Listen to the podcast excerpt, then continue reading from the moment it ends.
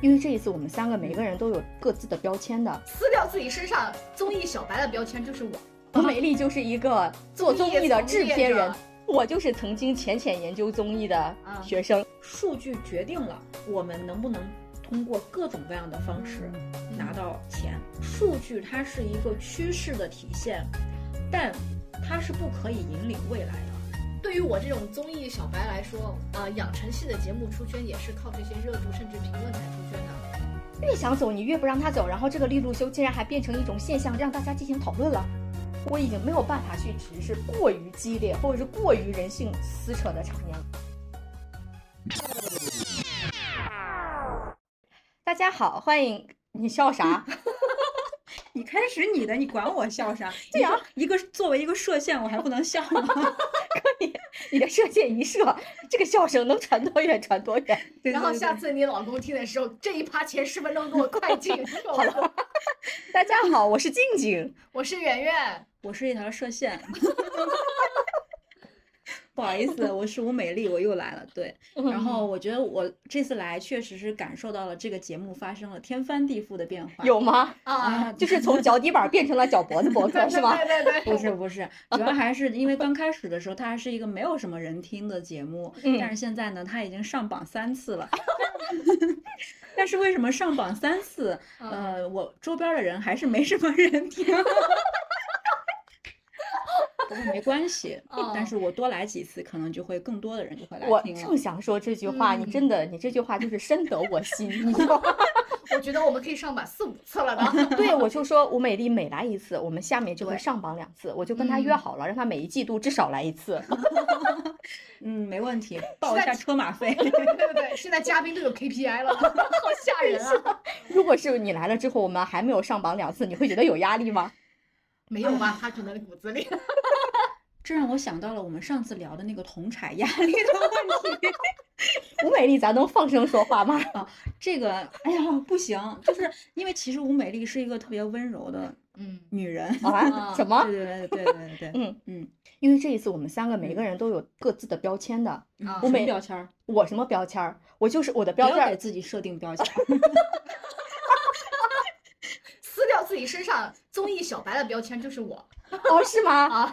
啊，吴美丽就是一个做综综艺艺的从制业片者人，对，综艺从业 啊对嗯者，对对对对，啊制综片艺节人目打工妹。 我就是曾经浅浅研究综艺的啊学生， 学者，学者学生，学生，半学吊者子学啊！者不也要是这样学，不者要这样，不要这样。啊你们这个就是一个学者，一个一业个内学 者，嗯啊，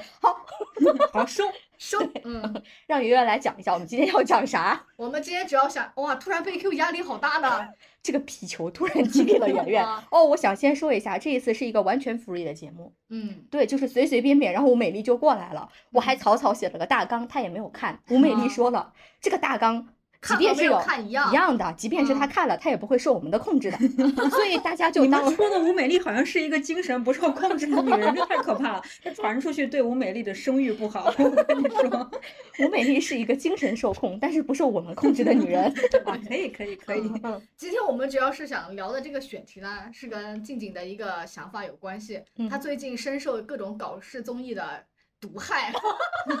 她说她想静 静，于是她就想让我们聊一聊那种什么安静型的什么综艺，慢比综如艺说嗯，什么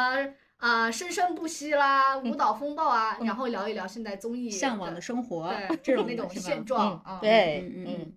就不如我们就先从搞事的综艺聊起呗。之前静静逼我看的那《尴尬九分钟》《桃花坞》的啊，我觉得可能大部分人都不太清楚这《尴尬九分钟》是啥啊，我就具体是啥？对具体是啥，嗯但我是也都不 知道。那来那我讲就讲现吧在太好了，普及我也普不知及道。啊。作为一个综艺小白，就是凭着这个出圈儿的尴尬九分钟普及一下，这到底发生了啥啊？嗯尴尬九分钟就是我也是从那个微信上刷了，然后为了去看呢，我还是从 B 站上看了一下这九分钟到底发生了啥。嗯，这个尴尬九分钟大致经历了三个尴尬的阶段，就这最开始桃花坞它其实是到第二季了嘛。事情大概是这样的，就真人真人秀第一天嘛，它其实是需要大家干活的。这老污名连同新污名，十五个明星呢，还没有来得及分工，就得干活，还得挣积分嘛。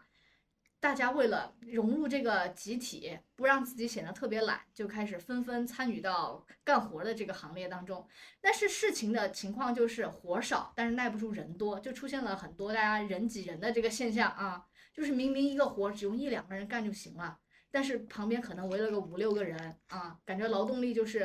过冗于余充充啊，对，出现了冗余嘛。 所以要裁员。对对对对对，和当下这个经济形势还是有几分匹配的 啊我觉得可能大家也是怕自己的风评会受影响，啊！因为曾经就有节目里面的嘉宾他比较懒嘛，啊，就因为这个懒，大家对他进行了人身一系列的攻击暴力攻击。这就是对，嗯同柴压 力 啊。然后李雪琴就发现了这个低效的问题嘛，就是在当天晚上，他们十五个明星坐下起来，就说要对这个事情啊，一天的工作要进行一个复盘嘛。李雪琴就说啊，之所以出现了抢活儿的这种现象呢，可能就是因为没有劳动分工嘛，导致有的人看起来就很忙，有的人就是被迫看起来很闲，这样就不太好。可能就是因为“抢活”这两个字刺激到了宋丹丹同学敏感的那个神经，他一下噌的那个火气是有一点上来的啊，我觉得他又直接就去问那个李雪琴说啊，抢活儿抢活儿有这个事情吗？谁抢活了啊？然后就问那个呃钢琴家就说啊你什么呃你累吗？当别人问你累的时候，一个长辈问你你累吗？你敢回答说就感觉领导在问员工说：“你累吗对，同志们，你辛苦了。你敢说我确实很辛苦吗？我不敢。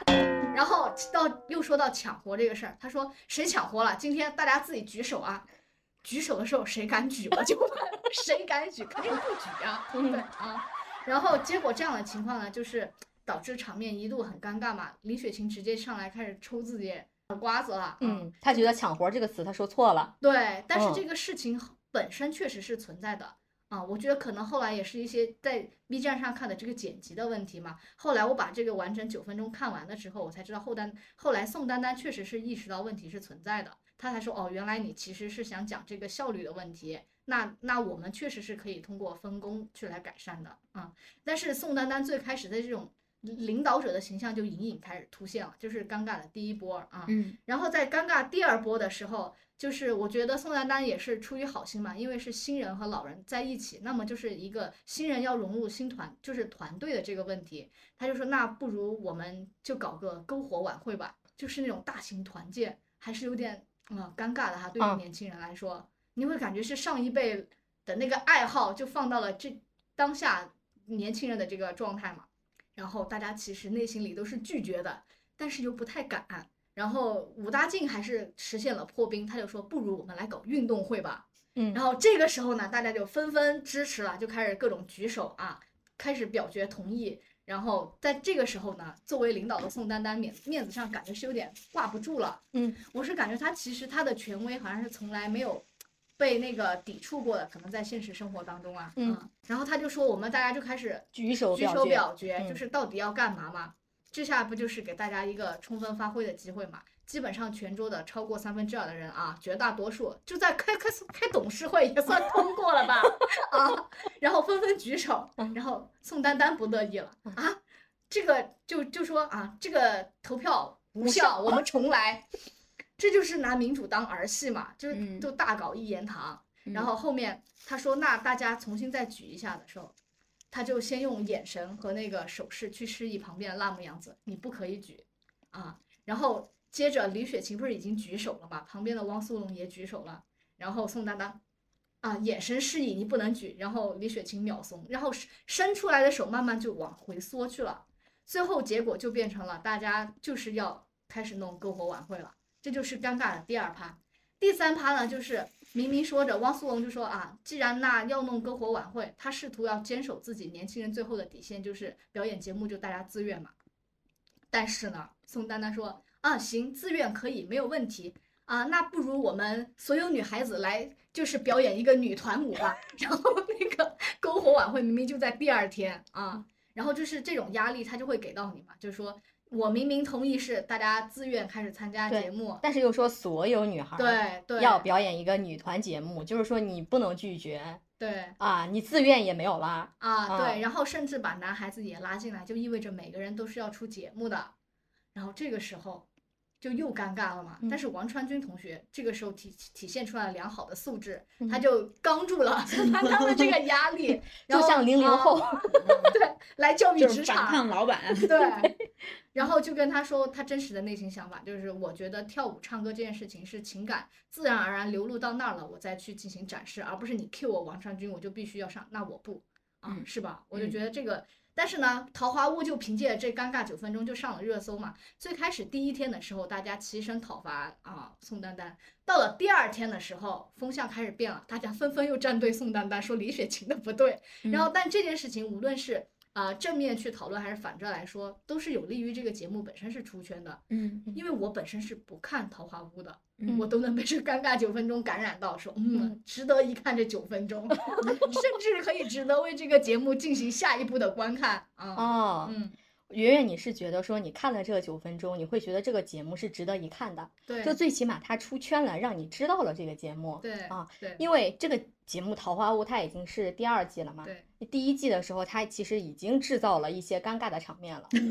一季孟的子义的时候是吧？第一季的第一期就是刻意营销这种尴尬社死的社交场面， 嗯，来博得了大家的关注。然后当第二季的第一期又要营造这种场面的时候，其实我感觉我是有一点抵触心理的。所以你知道，当时其实我看到那个微博热搜全都炸了嘛，嗯，太多热搜了。然后我说不行，咱就关注一点点。于是我就点开了一下，当我听到宋丹丹问。谁觉得自己在抢活的时候，我咔一下就给他关掉了， 实在是不想看是吧？因为我觉得我真的很替他尴尬，恨不得我嗯的脚趾都要抠出一套别墅来了。可是你不觉得尴尬就是这个节目组的槽点和卖点吗？连汪苏泷都掌握了那个流量密码，他直接去跟尹浩宇说：“看你今天现在尴不尴尬？”这就是节目组想要的。但是啊我正是因为知道这就是它的营销槽点和卖点，所以我真的不想看，因为我就知，道这就是个点了。哦嗯，就我觉得听这个节目的名字，首先我会认为它是一个慢综艺，嗯就是它可能会营造出一种就是乌托邦的感觉，就是大家一起乌托邦去社，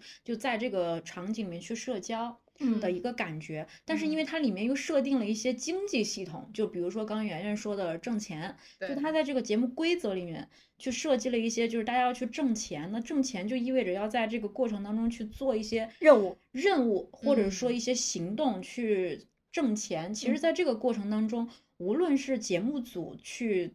呃，刻意去设计，还是说艺人自己本身，他可能都会想要通过某种方式去向向观众传递出一种他对于这个事情的态度。嗯，对，所以我觉得，其实在这个过程当中，就会遇到，其实我我宁愿是相信，就是这个尴尬的槽点，第一就是由于这个规则导致了。这种尴尬的场面一定会出现，就是因为它啊本身就会有一个利益驱动所在，对，所嗯以就会有这种，比如说他，呃，长因为长，其实说实话，我最近对这种就是大家小组作业这件事情就深有体会，啊就是因为我们最近也在，因为我我最近也在读一个商学院，然嗯后啊，我们也有小组作业，嗯你就会发现小组作业里面永远有那么两个是划水的，哦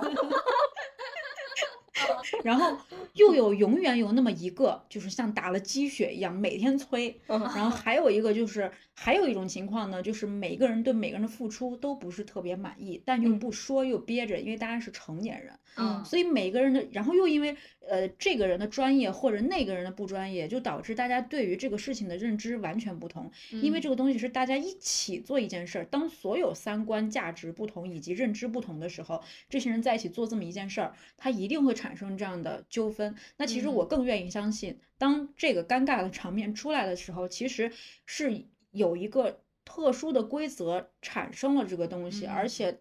这个导演组他肯定也是熟知人性的。啊嗯这就样因子为他熟知了人性之后，他才能去设定这个规则，然后所以这就关系到另外一个，就是综艺到底有没有剧本儿，他是按照剧本儿哦去演的还是怎么样？其实就是在规则设定下，人性就是自然显而示出然来、流露出来那个东西嗯，其实就是这些东西，就是就是我们可以想象的，两个认知不同的人或者年纪、年龄阶层不同的人，他一定会在某个规则下有一些这种很特殊的碰撞。所以嗯我觉得这是我的对这个尴尬的点的一个看法。那为什么能够出圈儿呢？其实就是因为它也映射了我们就是现在现实职场，现实职场的一些问题，其实真的是嗯蛮蛮像的。就你对你们说那个谁说不同意了，其实就是老一辈是用他的那个权威在压制年轻人，然后年轻嗯人其实有会呃反抗的，有有敢反抗的，有不敢反抗的。对，所以在这个过程当中，其实就是呃大家都会隐隐约约的看到自己是职场哪当中的那些对，人，就跟那嗯种群群面面试似的，就是每哦个人是无一领个导小组对面试无领导哦小组面试，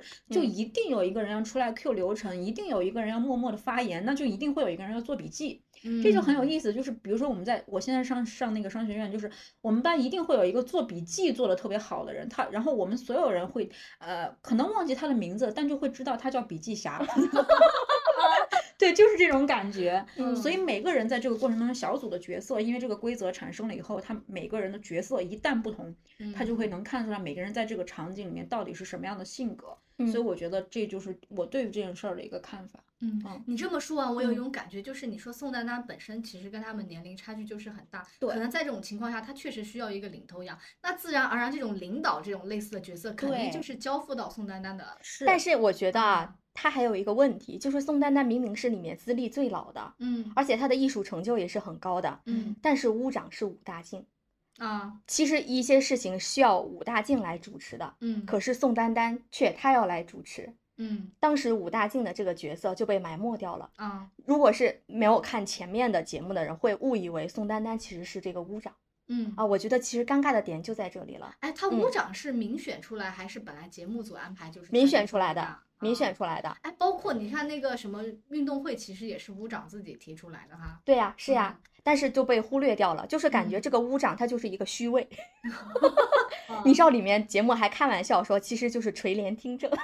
对对对对嗯对但是我想从就是节目逻辑上去讲一下这个问题，就是嗯其实武大靖作为屋长，他是要比宋丹丹更合适的，因为嗯其实宋丹丹作为一个老艺人，因为你嗯们都知道，其实作为一个比如说我们的班长或者我们嗯竞选时候的组长，他有时候是要去负责一些购物劳动事务的。那嗯这个过程，如果导演组是让宋丹丹去做，不你们可会觉能得合啊适吗？不合适啊。所以其实屋谁长使得就动一啊定是他，但是就是其实宋丹丹的一个角色更相当于是一个屋长背后的这么一个就是推动者推动者，就是嗯可他有重要的，他有点类似于一个就是顾问或者说一个监制这么样的一嗯个嗯嗯角色。嗯但是对是有话语权的那种啊，嗯对，因为其实在一个群体里面，就会发现一一旦有一个德高望重的人，就是嗯大家家会信服这个人，所以很多事情呢就会自然而然的去听取他的意见。嗯因为我觉得这个事儿，我最近特别有发言权，就是因为我们这个班，嗯就是我会发现，如果我们在，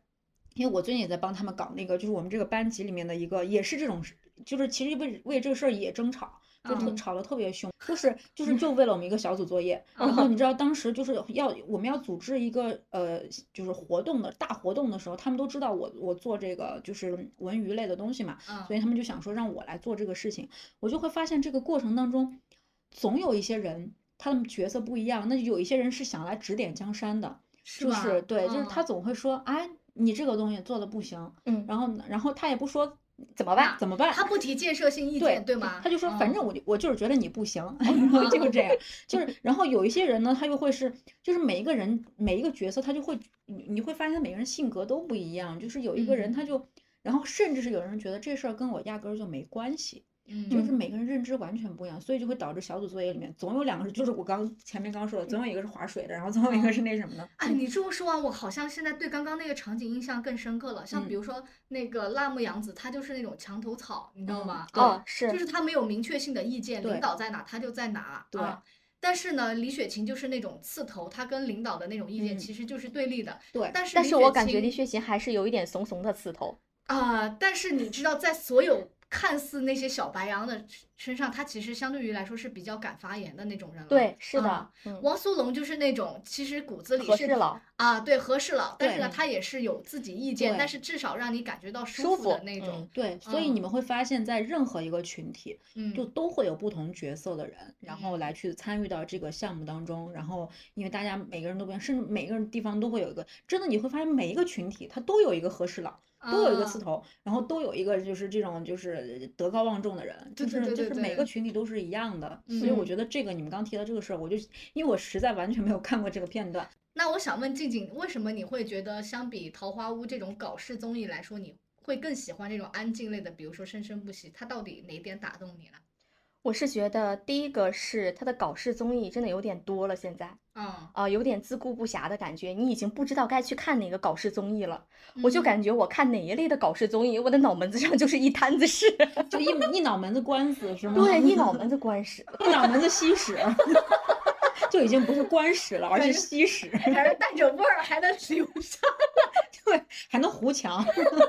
我觉得你们这个比喻说的非常好，就是 当我说当我说出这个词的时候，我觉得它直接的表达出了我的心声，嗯让我想隐藏都无法隐 藏。对，其实刚开始本来还想收敛一下，怕人嗯家节目组给你寄刀 片儿。是的，是的。现在怕圣魔。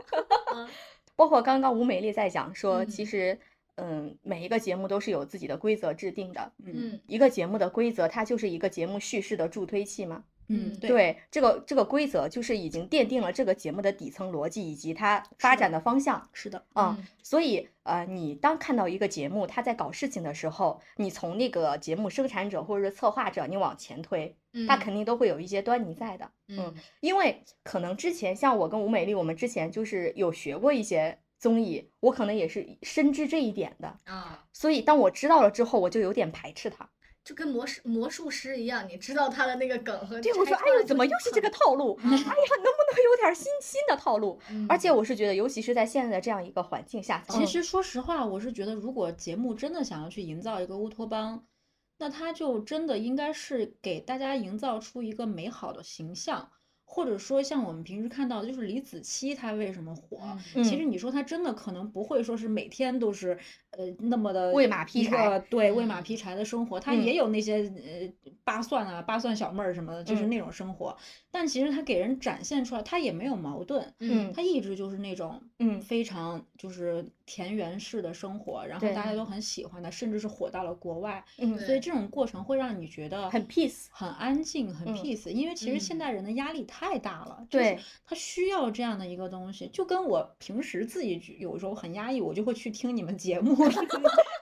是一样的，嗯对，就是我会觉得，我接下来我要去听这个节目了，这个节目能够给我带来一种轻松的氛围。嗯你们也没有撕逼，你俩也没有说你俩站起来直接骂街吧？我觉得你俩要骂街，啊我就可能也没啥。就是我觉得这俩骂人累不累呢？我就更喜欢听你们，比如说呃哈拉一下，觉得嗯呃，营造出一种比较欢乐的氛围。我觉得这个才嗯是一个就正常去营造一个乌托邦应该有的一个，或者说一个心中的田园生活应该有的一个气质吧。我觉得，对，因为其实嗯我们做节目有一个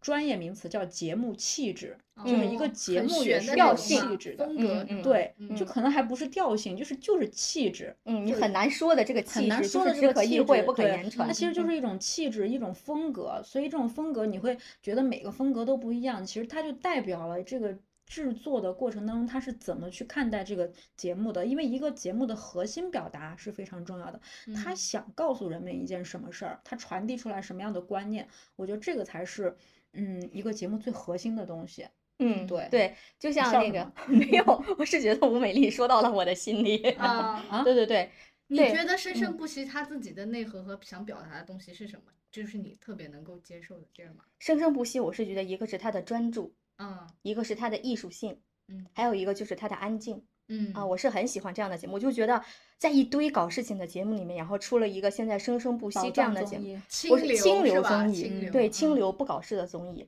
而且你我平时是很喜欢听音乐、唱歌的，嗯因为我也见 过，展示一下你美丽的歌 喉。那倒大可不必，我我怕把别人都吓走，你你的过火唱的很好， 我实名认证一下。我怕我唱完之后大家说你唱的太过火， 就像我的笑声太过火是一样的。我老公现在可听着呢。反正我的笑声也不止你老公在说 了。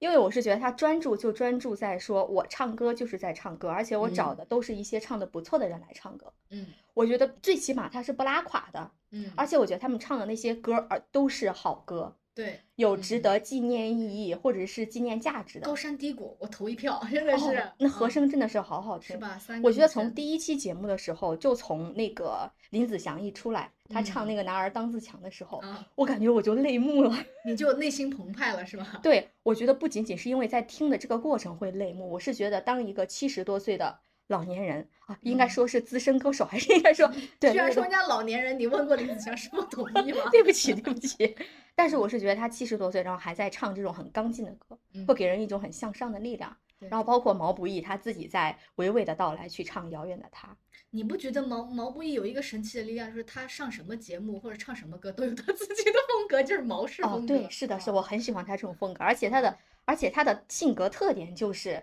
嗯，我我平时说话是很平和的，甚至是有点社恐的，但是嗯我时不时来一句，他就是一个大笑点， 就是冷笑话的那一种。嗯然后呢，我是觉得当唱歌作为这个节目的主旋律的时候，是没有其他的东西来给他喧宾夺主的。嗯而且我是觉得，当这种歌声流淌到我的心里的时候，我真的是觉得我获得了片刻的宁静，我是觉得是有价值的。 获得了力嗯量。对，是的，我觉得获得力量还有一部分原因就是不仅仅是这个歌给了我一定的力量，我是觉得他讲故事也是很有力量的，包括他在采访的时候，我是嗯觉得既真实，然后又没有那些的撕逼，拓展了我的资料信息进入来了，他讲对党包乐括的这发个展是六讲零年一直，然后对包括我这首歌90年创代创作的这个背景是景什么？就嗯比如说那个分分钟需要你，啊林子祥去讲，包括他旁边坐着他的媳妇儿叶倩文。啊然，后林子祥说：“我做这个歌曲的时候，是因为在美国的前女友怎么怎么怎么样。嗯当时他比我大十岁，然后嗯我就因为喜欢他，然后也觉得自己是挺穷的，于是才写了这个分分钟需要你，就是就是表达自己啊，我也没有钱，但是我又很爱你的这种这种感觉。嗯其实，然后包括叶倩文在旁边听着的时候，他说嗯嗯嗯，他的女朋友，他之前的女朋友，我还去拜访过他，你就会觉得哦，这种爱情也是很美满的嗯啊。然后啊，我这豁达的，对，很豁达，然后我包容你。我也我也能够接受你你以前的情史嗯啊，然后我还可以因为我嗯整个全面的接受了你，嗯对是的，我爱我你接就是受了你的一切，爱了你的全部，我会觉得这种传递的这种爱情的力量嗯也是很温润人心的。嗯尤其是上一期的时候，不是在讲香港回归二十五周年，对你知道有一段我是特别受感动的，就是在回归的那一天，有一个升旗手，他是拖着我们的国旗，然后担任那个升旗手，叫朱涛。当时把他请来的时候，其实你一看这个军人就是。个头又高大，然后又一脸正气，他在讲说，他其实是很怕时间上是有误差的，嗯然后又又很怕当务到说我们国旗冉冉升起的那一刻，哪怕这个英国的国歌在一九九七年七月一日零分零秒还没有放完，我们的国歌声也必须在那个时刻要升起来，说是接手香港回归，我们一刻都不能等，一秒也不能等。嗯我是当时还看着弹幕去看这个节目，当时弹幕上很多人都说泪目了。我是觉得这个节目它其实做出了一种家国情怀，让我嗯们真正的为我们祖国的向上的力量和我们对于领土的这种争取，是有一种振奋人心，然后会感到无比的骄傲和自豪的感觉的。而且，当这个节目它留下了这些歌曲的时候，我们是可以反复的回味的。对对我知道，就是无论是故事，这些深入人心的故事，还是这些深入人心的歌曲，它是有价值的，它浸润到了我的心田里面，而且嗯我还会把它反复拿来琢磨，拿来听。我是觉得这真的就是一种很有价值的节目，而且清流，不用死逼， 啊，所以我就很喜欢《生生不息》这个节目。我感觉你的乌托邦和治愈是在生生不息找到的，我嗯就是想要找一些清流节目，包括我又回去看以前的那个歌手， 还有《舞嗯蹈风暴》，嗯我真的觉得哇，哎呀，尤其是舞蹈风暴，我说这个这么好的综艺节目，它怎么能没有那么多人知道呢？我就觉得哎呀，这太不应该了， 你有芒果台快来找我吧，让我来给你们宣传宣传。 但我会觉得你说《安静》这种综艺，可能在我这种综艺小白看来，可能它就是很不容易那么火和夺人眼球嘛。毕嗯竟你知道吗？就是爱哭的孩子才能有奶喝。我我我会有这种感觉。你比如说像舞舞蹈风暴，我周围的直男朋友是不知道有这些东西的。对但是像浪姐、皮哥，连嗯我旁边的直男朋友都开始看了，这就是差异性嘛，啊，包括你看他们现在拉的那些赞助，我就感觉天差地别，还挺那个啥的。嗯我我我想嗯讲一个关于这俩之间的关系，嗯就是你们刚刚说的，为什么大家都更关注浪姐 P 哥？嗯，我曾经也自问自己，就是浪姐它是一个音乐节目嘛，嗯我更觉得它是一个话题节目，嗯它啊是一个音对乐节目。对哎，你哦所说以这我个，我就突然想起嗯来，有的时候我都在问啊，到底是节目在带动话题，还是话题在带动节目？他们俩是绑定的吧？我感觉有些时候你在弄的时候话题好像所不以有的在时候我做会，我会怀疑做这个节目的逻辑，它到底是为了制造话题来做这个节目，还是为了做这个节目，然后让这些话题来帮他营销？我我有的时候是分不清这个主次的。我觉得首先啊，就是嗯，一个节目是一定要有话题的。如果嗯说一个节目没有话题，没有可以探讨的意义，那这个节目是不存在的。嗯你就像你你在看《生生不息》，它也是有话题的，就它有港乐的话题，因为这嗯个话题还特别的。怎么说呢？就是是会稍微有点偏中高端，因为其实嗯你为什么能被这些歌曲去感动到，或者说你能获取力量，是因为这些港乐是真正的就是实打实的，是有很对这个音华语音乐行业这些耕耘很久的制作人或者说歌手，他们一嗯步一个脚印去走出来的。嗯但是今年呢，或者说最近一段时间吧，最近几年，网络音乐很流行，，嗯对，因为嗯其实华语音乐乐坛已经跟我们过去已经不再一一样了，嗯因为这个是取决于我们的一个，就整个音乐的一个商业模式发生了非常大的变化，就是在之前可能我那个没在没有数据导向的时候，嗯，人们都是凭着自己内心的喜好，热情、嗯喜好去写东西。那这个时候，它是由人去生发的这种情感。而且这当种时情它的感质量是很重要的，对几乎是唯一重要的因素了。是嗯因为你，你没有办法去评判，你除了是用这个你的质量出去了以后，然后大众发现，哎，他的唱片，然后比如说发了唱片，唱片呃那个买的人很多，因为买的人很多是因为它好听，所以买的人就很多。但现在它其实会会偏离一下，就是它的数据呢就会推动呃人们去创作某个方向的歌儿。哦，就比如说有一首歌现在突然火了，比如说那个学猫叫吧，就拿这首歌举例子吧，特别嗯经典的一个流量特别大的一首歌，当它一夜之间被抖音带火的时候，所有的音乐人或者说是很多音乐人为了去嗯、实现更大的商业价值，他可能就嗯会去做这种类型的歌。嗯，那这种类型的歌一出来，其实这种类型的歌呢，它又非常的好做，因为它是一个工业化的东西，嗯它已经不再是由由人生不是发出来创的作艺模术式，是生产模式了对，吧，它已经是在嗯工业化的标准生产的过程当中了，所以这两年呢，这个音乐它就会发展的变得越来越快，变得会越来越嗯快捷，所以我们听到那种东西，其实就是它整个过程的层次感，或者说它品质感是不够的，嗯所以才会出现，就很多人都在讨论说，为什么我觉得就是大家都觉得华语乐坛要 完了， 真的，你们没有看到这种讨论吗？就是嗯就是觉得华语乐坛要完了，而且好像有一次颁奖典礼颁的奖全部都是抖音里面是特别的火的那神曲些神曲，嗯对对对，对是的，所以在这个时候，你要去看《生生不息》，因为其实老歌儿拿出来，经典永远是经典。就嗯当它时一定我是有它是经典的理由的。对，所以嗯当时我看到有一次有个节目，因为我特别喜欢杨千嬅，嗯然后然后我刚看到她当时，当时其实他们那个舞舞台美术做的特别好，是因为她那个呃视频做的特别好，是因为当她在前面唱歌的时候，她应该唱的是一首一首叫《眼睛》还是一首什么歌，我记不清了。嗯当她唱那首歌的时候，好像是《勇》，就是这首勇歌。啊嗯嗯，然后他后面视频是杨千嬅的一只眼睛一直在，就是一个女人的眼睛一直在不停的看前面的一些东西，她的是眼神儿是充满了很多种含义。我觉得这个是特别精妙的点，就是在于我们在看这个视觉的时候，我们每个人总能在这样的一个很有含义感的眼神儿里面去读到我们自己的人生。嗯。我觉得这个过程是我觉得它特别有丰富的层次的一个过程，它不像上来就直白说两句，我们一起学猫叫，一起喵喵喵喵这种的 啊嗯对，所以我觉得这个才是你，我是认为这是你自己关照到了你自己，你认为这个给你力量，这个真的嗯是你关照到了你自己，然后你认为你也有这种家国情怀，你才能够看到这个东西。嗯，嗯，相当于其实是你自己心里边的东西，在这个节目当中投射又反映出来，你读对到的是你自己读到本身自己产生的东西。是的，对，包括嗯我觉得啊，我很想再提两句那个《舞蹈风暴》啊。当我再去看《舞蹈风暴》的评分嗯和《舞蹈风暴》的热度的其时候，嗯其实能明显感觉到两季《舞蹈风暴》风暴的评分真的就是贼拉高了。嗯但是我没有看它的数据，但是我感觉它的数据应该不会有那么高。因为它是嗯个小众节目，它对是一然个后垂类节目，对，但是它也嗯当然，就像吴美丽说，它也是有话题的。比如说理想刚出来的时候，大家嗯觉得哇，理想这这真的是神仙舞蹈，感觉她像在云里跳舞一样。嗯我觉得这个节目就是有有一种魔力，因为我以前是不太去看舞蹈节目的，包括啊，我以前看的舞蹈节目就是《这就是街舞》，啊，就是很燥，然后呃对， 然后很有力量，然后又觉得、嗯哇塞，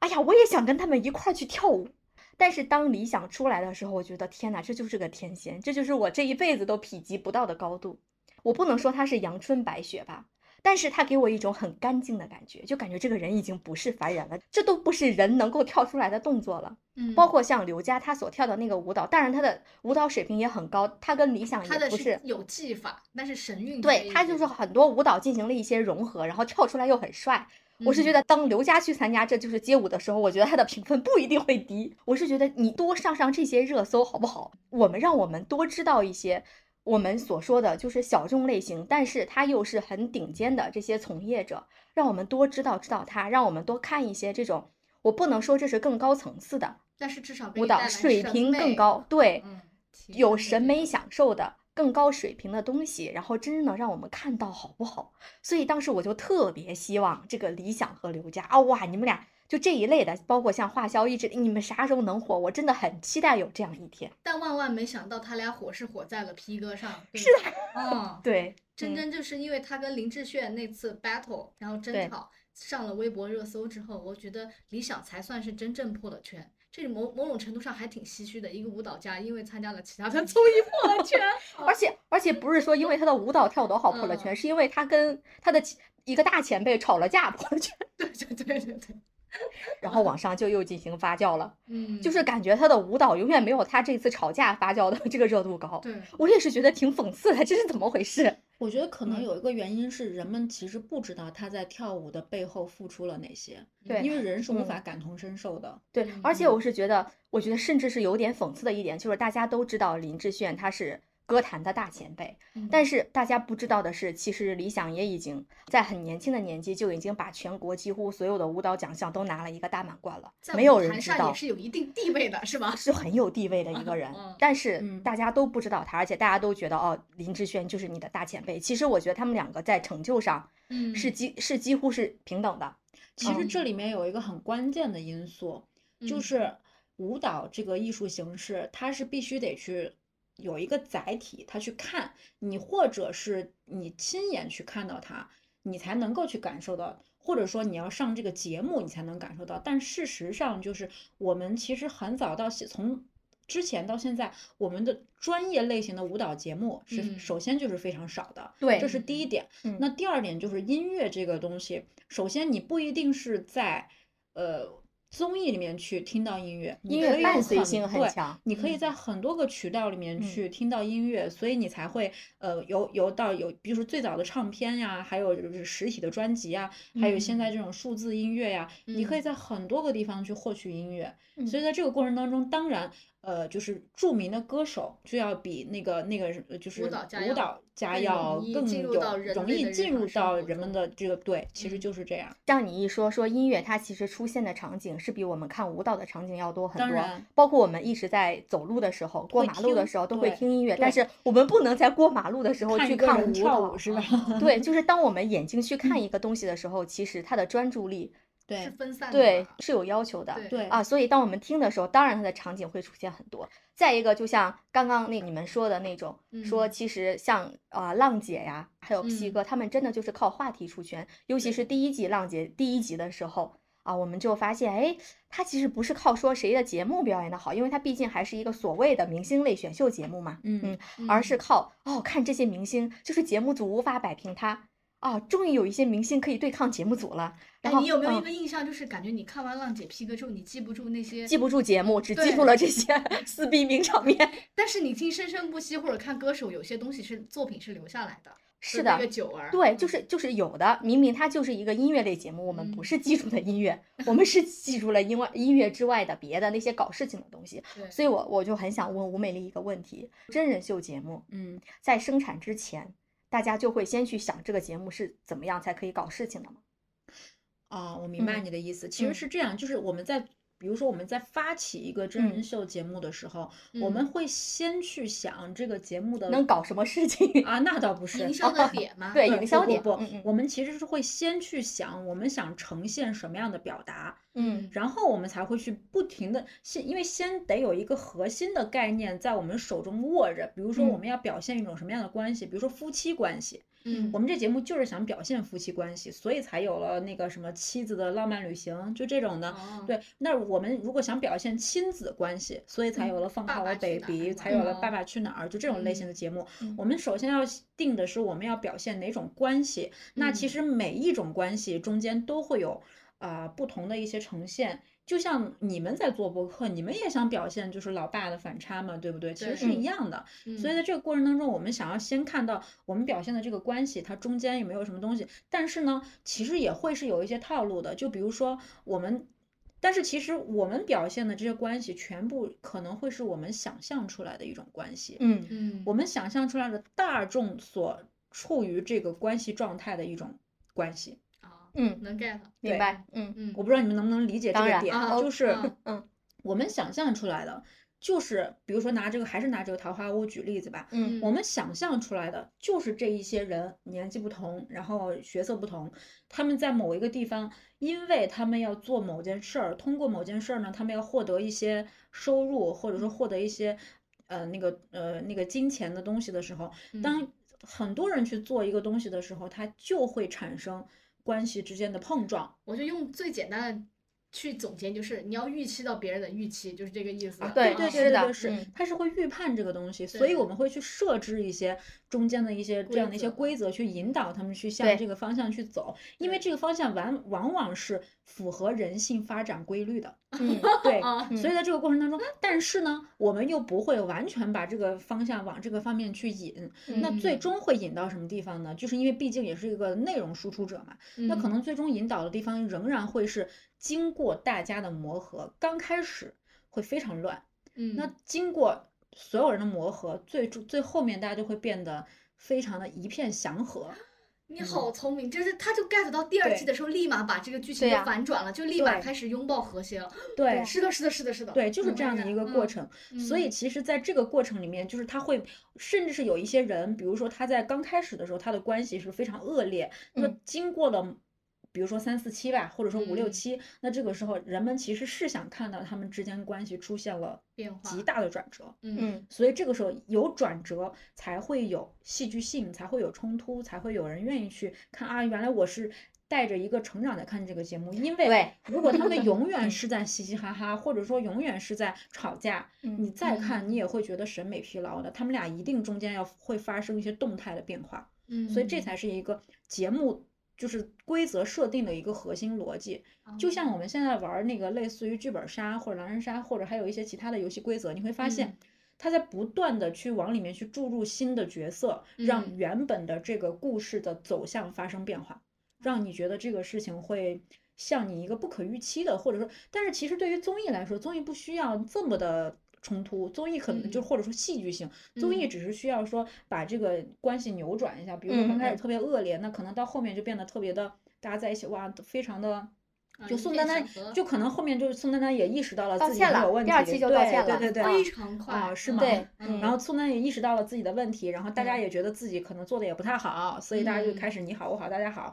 然后就嗯就办了一场篝火晚会，那嗯可能就是这么一样的一个逻辑。啊，他真的办了一场联欢会，哎对 对哦吧对对对对嗯虽然我没有看，但是我因看为到其实嗯，因为其实就算他不，他个人不去提篝火晚会，那也一定要他们要，因为那也一定节目组要去办一场晚会，嗯对因为他不办晚会，他办什么呢？他他给观众看什么呢？对，因为办一场晚会这个过程，首先也是一起要协作的，他不可能说大家来都开始写毛笔字儿吧，因为写毛笔字儿谁会看呢？ 观赏性对啊，观赏性就很低，所以他一定要做一些观赏性很高的一些内容去设嗯置这些东西，才能够让他们去推进，就是大家开始看这个。因为你说十五个人在里面写毛笔字儿，那就是得看到什么时候呢？ 这嗯是书法类节目，对对对对 对，默片儿书法节目 所， 以后面其实李雪琴跟那个郭麒麟也是当了那个主持人的，在后面嗯篝火晚会里，甚至有个女孩后面唱的《La La Land》的那个主题曲也很，就是还蛮那个，其实他是啊想唱的，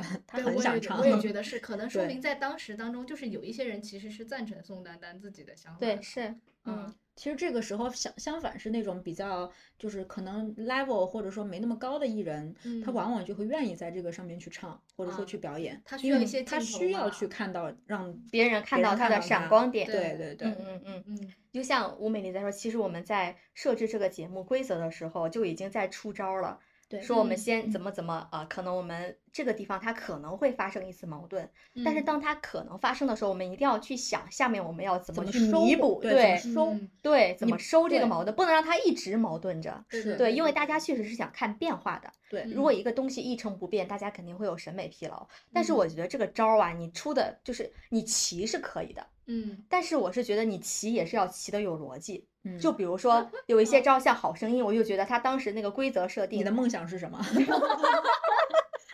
我是觉得他很巧，就是很妙的一点就是转椅子这个招儿。嗯嗯，对，是这个国也外是国来外的的吧模式，对对对对，它是一个购买的版权嘛嗯。嗯但是我真的觉得他这个招儿出的是很好的，嗯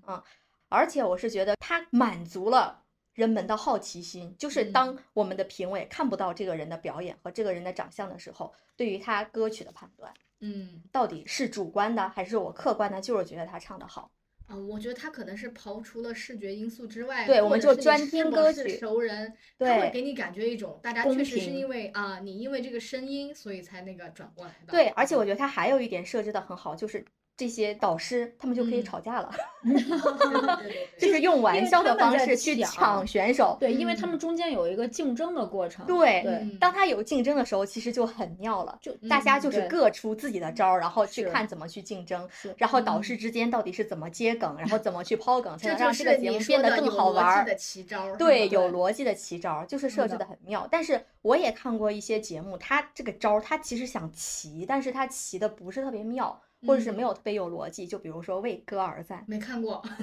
他那个为歌而赞呢，就是让专业的歌手在上面去表演节目，嗯，哦然后让下面一些音乐达人吧，比如说有一百个人，比如说我们的做音乐类短视频的博主评判嗯啊，，我们这些歌手到底唱的好不好？但是我知道他们节目组的底层逻辑就一定是，当你唱完这个歌之后，大家如果能争论一下呀，嗯啊，肯定是好的。但嗯是我是觉得，当我看的时候，其实我的内心是有一些疑惑在的。第一，就是让一百位所谓的有点素的音乐达人去评价专业歌手，他是不是合理的行为？嗯嗯，以及他们在进行吵架或者是撕的过程当中，他的占有时长是多少？他嗯会不会喧宾夺主？然后他这个设置的是不是有刻意啊？这嗯些都是我想去考量的。但是后来我突然发现，我在看这个节目的时候，有的时候他提的那些建议啊，甚至提的那些问题，已经不是问题了，就是完全是鸡蛋里面挑骨头。就比如我看了第一季嘛，嗯，女团去上面表演节目，因为这个节目的名字就叫为歌而战。然后嗯，女团去表演的时候，她们就没有跳舞，就纯唱歌，因为她们觉得也应该尊重这个节目，为歌而为战。歌而对，为为歌而战战，是那吧我们就那我们就唱歌。也嗯想让你们看一看我们女团唱歌怎么样，然后大家就提意见了说，这不是我想看到的女团呀，因为我觉得女团就是要跳舞的，因为你不跳舞，所以我就不给你票。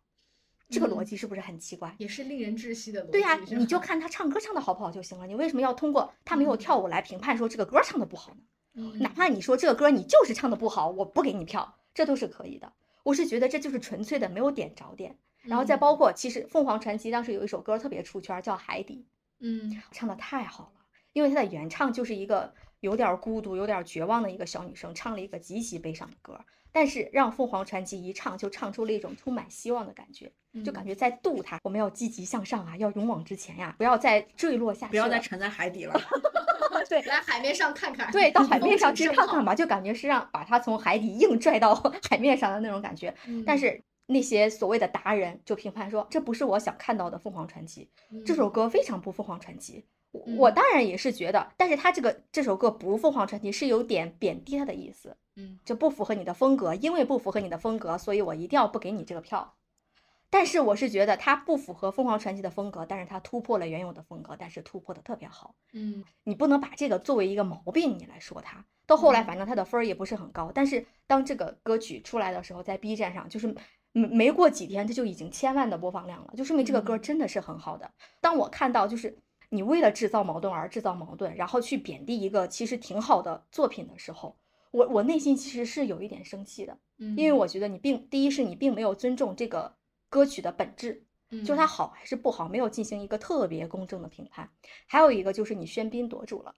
你明明就是一个比赛唱歌类的节目，为什么你吵架的部 分要站那么久？因我为他想搞话题 节目，他不对想把自己搞成音综啊，我就觉得他他失去了他这个节目本来的目的了初衷。是吗？就哎呀，好讨厌，在那儿吵架，我就有啥好好吵的。所以我看这个节目的时候，我永远为了听歌，我会把吵架那一趴给他跳过，然后我就嗯好好听歌。所以你嗯会觉得说，其实这些素人也好，或者达人，甚至什么 UP 主、博主，本身他们的专业素养可能并没有那么高。你在这边其实是没有获得增量信息，就感觉一堆啊那什么什么的不太专业的人去点评专业的人，是有一些本末倒置的感觉。是啊，吗我是我是嗯有这样的感觉所的，以你才说这儿，你看这首歌应该这么分 析。啊，对，我觉得这个事儿是这样啊，就嗯是首先呢，你得关注一下这个节目的名字，嗯它叫“为歌而赞嗯嗯”，这个“赞”字很关键。嗯就是其实赞是一种什么样的行为？是嗯你平时刷抖音的时候，你给别人你喜欢对方，你就会给点个赞，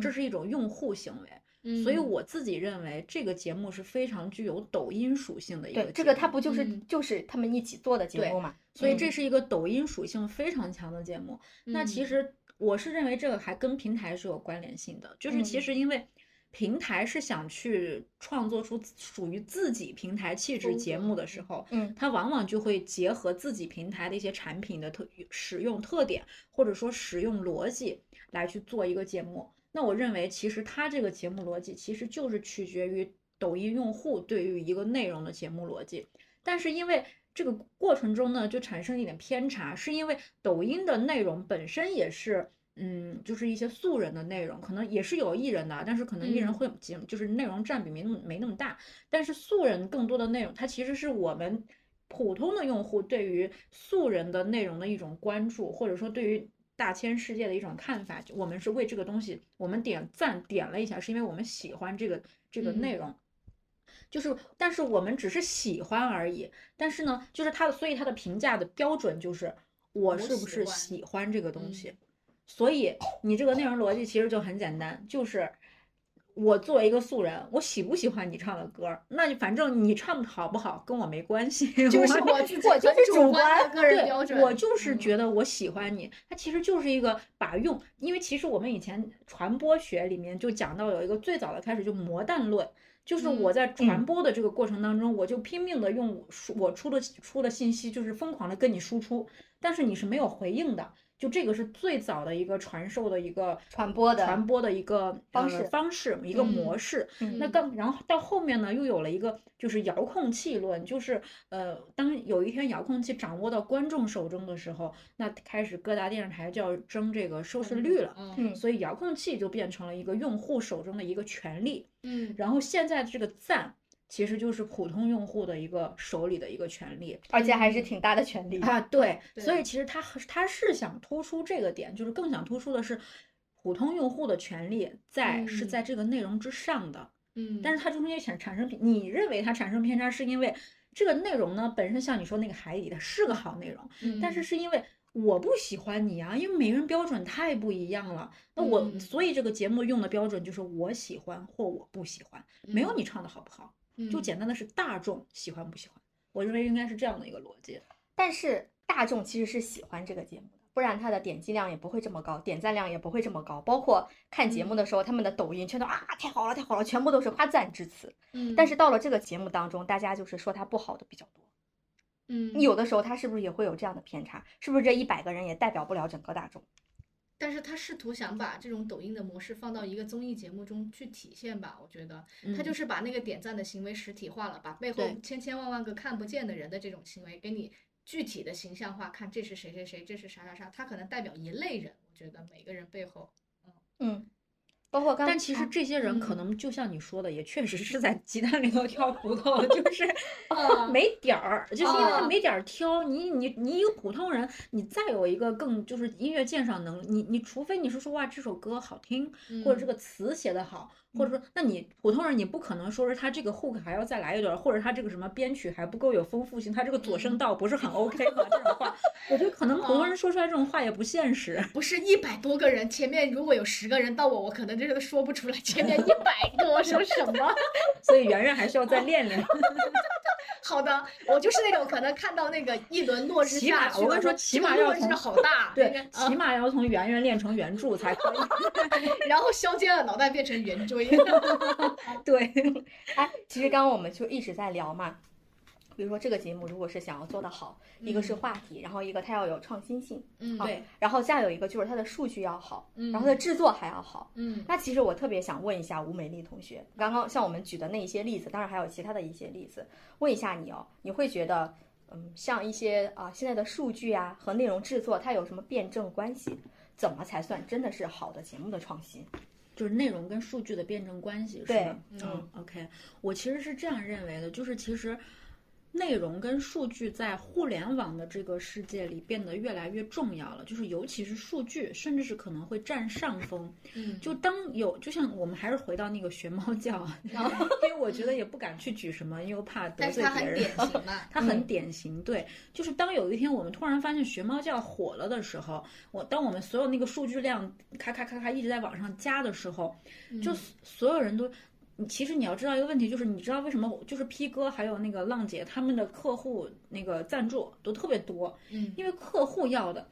广告客户要的，并不是这个内容的好坏，他要的是关注度数，据要的是流流量，嗯所以他就会看哪个节节目的关注度或者说流量更高，他也不太会去在乎。当然，有些客户他可能会有一些调性，就是比如说一些高端客户吧，比如说像嗯一些、像这种优酷的这种圆桌派这种类型，他可能会比较偏就是就是这文种化知识分子，嗯他可能看的比较多一些，那可能会有一个汽车类的用户啊去进入到他。但是如果说一些其他，比如说像这种 vivo 啊，这种手机这种，你一看就是这种八卦类的节目，什么拜托冰箱，就每一个广告客户他在选节目的时候。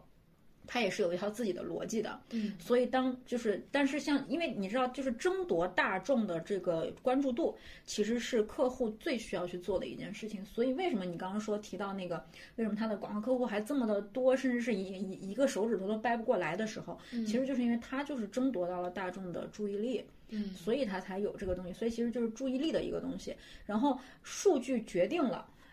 我们能不能通过各种各样的方式拿到钱，就是首先起码决定了我们这个呃节目能不能拿到钱，能不能拿到广告客户、广告爸爸的青睐，然后能不能把我们这些内容都转发给我们的下游，比如说呃我们出产的这些音乐能不能给到下游的版权平台，或者说我们出产的内容能不能有一些其他的周边卖到其啊他的，比如说，比如说卖到其他的一些嗯行，就是版权平台，就是视频平台里面或者怎么样，就是我们是在想尽，就是节目组是在想尽办法去把这个东西给它就是商品化嗯的去嗯去卖出去的。然后，但是有些时候往往就是做，他会忽视一点，就是数据它是一个趋势的体现，但它是不可以引领未来的。嗯嗯因为其实数据是对过去某段时间的一个流行趋势的反总馈结，嗯是一个总结。嗯，但你要说它去引领、去引领、去引导这个内容，其实我认为现在引领内容的人会越来越少。但嗯是其实这是未来的一个大方向。嗯，就像我们现在大家都为什么很喜欢董宇辉是一个道理，他嗯数据也很火，但是我相信这一定是有人刻意去引导的。我依然认为是有一个呃背后的一个嗯我操我很盘同手意，，我同对，意。嗯再去引导让大众看到原来真正的有知识的人是这样，因为他想有告魅诉力你的，因为对他想告诉你知识才是 力力量。量，对，啊嗯，所以我认为这中间的辩证关系其实就是很简单的一句结论，就是数据是反馈反映过去的一段内容的一个效果或它趋之后势。性指标嘛，嗯对，但是呢，其实内容永远是要去引领我们往前，引领受众的一个往前走的一个一个一个比较一个方向。我觉得这两个是完全就是就是一个要存在正确正确要看待这两件事情的关系。嗯因为我发现我们现在从业的时候会有一个非常大的矛盾点，就每个人来跟我每个合作伙伴都会来找我说。哎呀，亲爱的，我们这内容特别好，我们这个用了很好的制作人，我们写词也非常的呃专心。然后，然后我说，那你先让我，然后我接下来就会说一句话，我说，那你先给我，我来看看数据先。然后结果我一看呢，这数据那的确不行啊。那你说你啊你跟我说你这东西值五十万，但我看嗯我的数据，你这东西只值两万，嗯那我该不该跟你合作呢？嗯所以这中间就产生了偏差，就是我可能在这个时候，我可能真的会丧失一个去发现好内容的机会。嗯因为纯数据化了，对，数它据或占指标比对嗯重太重了。对，它或许是个好内容呢，但是因为我太过于看重过去的数据了，所以嗯我可能会错失这么一个好内容。但实际上就是，其实内容的好坏，它一定是要出来以后，我们才能够去评判它到底是怎么样的。嗯所以这个其实就是，但又因为大家对于内容的这个东西其实是急功近利的。他嗯大家更希望看到的是，我投资一个东西，或者说我做一个东西，它马上就有数据，它需马要有上一个就火。确定性吧？嗯对，所以你才会看到市场上这么多同质化的节目，比如说一个人做了那个桃花坞，所有几个人都只要他火，马上就比如说那你个花无比如说那个披荆斩棘的哥哥吧，对然后回头就有一个什么呃追追光光吧嗯追光吧哥哥哥，哥就是这吗种的，其实每个人都因为看到它火了，所以我才去做，因嗯为它是被验证过的是，是可以去火的。所以这就造成了现在很多节目是非常同质化的，我们嗯看到的所有就是哥哥、姐姐、妹妹、弟弟，还有啊可能过两天就会有亲娘舅这样的。 对，嗯嗯，但我也有一个问题啊，可能不在今天的话题上，但是我会很好奇，就是你大家其实在说，无论是看数据或者看内容，它其嗯实绕不开一个社会的现实，就是你必须要有招商引资的这种嗯渠道嘛。但是现在我会发现一些问题，就是有一些综艺它也开始这种裸播了，因为客户也没钱了，对，啊没钱了。因但为是其实现在环境还是很对差的。嗯，嗯，对，包括那个毛血旺也是因为最开始你看毛血旺，其实嗯大家是不知道它的效果的。你说就一个聊天类节目，没事儿吃吃饭聊聊天，它效果咋样呢？谁知道？没有人知道的。嗯而且这个，而且其实我挺喜欢看毛血旺的，我喜欢看它就是因为它很 peace。你现在的 核心嗯对主题我就现是在聊对我这现个在意思核心主题就是 peace，然后他聊了一些大家很关心的话题，然后像爱情、嗯找工作、生活当中是不是有社恐，但是这些话题都不是刻意的话题。他就直接的穿插穿插在整个节目的调性和风格里面了，嗯你又不觉得他很突兀，但是他在业内其实还是有一定的知名度的，嗯它是慢慢慢慢显现的。当它的知名度慢慢显现的时候，我们就会发现它的赞助商是越来越多。对对，然后从刚开始请的的，那些就没有说特别特别感觉价位特别高的那些艺人啊，嗯慢慢慢慢就开始找到价位高的艺人木姐了，了然后然后嗯他也很直接，嗯然后那那些那些那个艺人问他，哎呀你怎么不早请我？他们就说哦，因为早先是没钱的，这也很我现请实不起啊，我请不起你。嗯因为其实他把它定位成是一个小仙踪，因为小仙踪就是一个在综艺后综艺化时代里面是一个很特殊的。很是一个很特殊的形态，我可以把它定义为是一个在客户爸爸没有钱了，在市场在下行的时候，它是一个这样的一个特殊的产物。他需要先自我验证之后，是吗？对，它需要一个，因为我们做不了大，就是制作人在做不了大的的时候，他只能去做小的，他嗯只能先去用这个东西去试水，因为毕竟也短视频，它大家注意力其实都没那么。多了，所以会嗯非常分散。你也会发现你，你要做的事儿太多了。你嗯一会儿要打王者荣耀，你一会儿又要看那个生生不息，然后你呢一会儿又要化注意妆，力经济，对，甚至你还要去跳刘畊宏，就是我们所有人的注意力太分太分散了。如果你还是坚持一个半小时的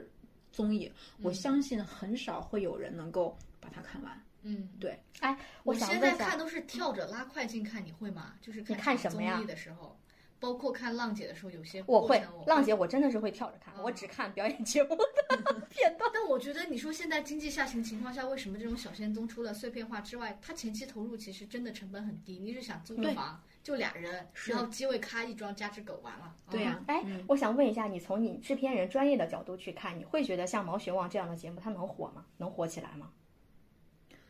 我觉得其实在一个小节目的其实对于我而嗯言，我觉得我我觉得这可能要聊到就是评估一个节目的好与坏的指标问题了。那嗯对于我们来说，其实评估一个节目的好坏的指标有几个维度。第一个维度就是它的商业价值，嗯这一定是我就是在从业的里面，它一定是第一位的，是因为嗯我没有商业价值，我就做不下去。嗯，因为我真的实打实没有钱，我怎么去请人？我怎么去请这些人？剧组里嗯面每天那么多人要吃要喝，所以其实这个是最直接的东西，就是商业价值。第二个就是这个东西的行业口碑怎么样，就是大家对于这个事情是不是那么的嗯、呃关注，是不是对这个内容是不是那么认可？还有第三个就是它的一个播放数据。其实，呃，就这三个维度吧，我觉得每一个维度当中肯定就是。大家对这个东西会会有一些呃呃，会有一些各自的一些看法，所以你说一个节目好或者坏，其实就是对于我们来说就是这几个维度，但是其实对于观众来说，观众只要觉得这个东西我喜有我喜爱的明星，或者说嗯有我爱看的东西，真的会有粉丝他只会去看他喜欢的那个人的那个是的片段，对对对吧？对肯定是有的，嗯所以就会有不同针对这些不同属性的观众，那可能就会做不同的内嗯容。比如说会有这种，比如说你喜欢某个艺人，那我就会针对你做这个，我们会针对这个艺人去做这个纯享版的，就是把他所有的东西剪辑在一嗯对，起，只然看后杨洋，只看对刘对亦对菲，哦吧，对，现在有一些对电视剧还会这样搞的。对对，所以其实就是这样的，其实我们都是在不停的去奶头式的去，就让大家就接受这些内容，就是你爱看什么，我就给你看什么，嗯嗯，就这样的一个过程。因为刚刚谈到一些节目啊，包括像我们制造这个节目、制造话题的一些过程，包括嗯刚刚也有在谈到说，其实我现在就是很喜欢看一些 peace 的综艺，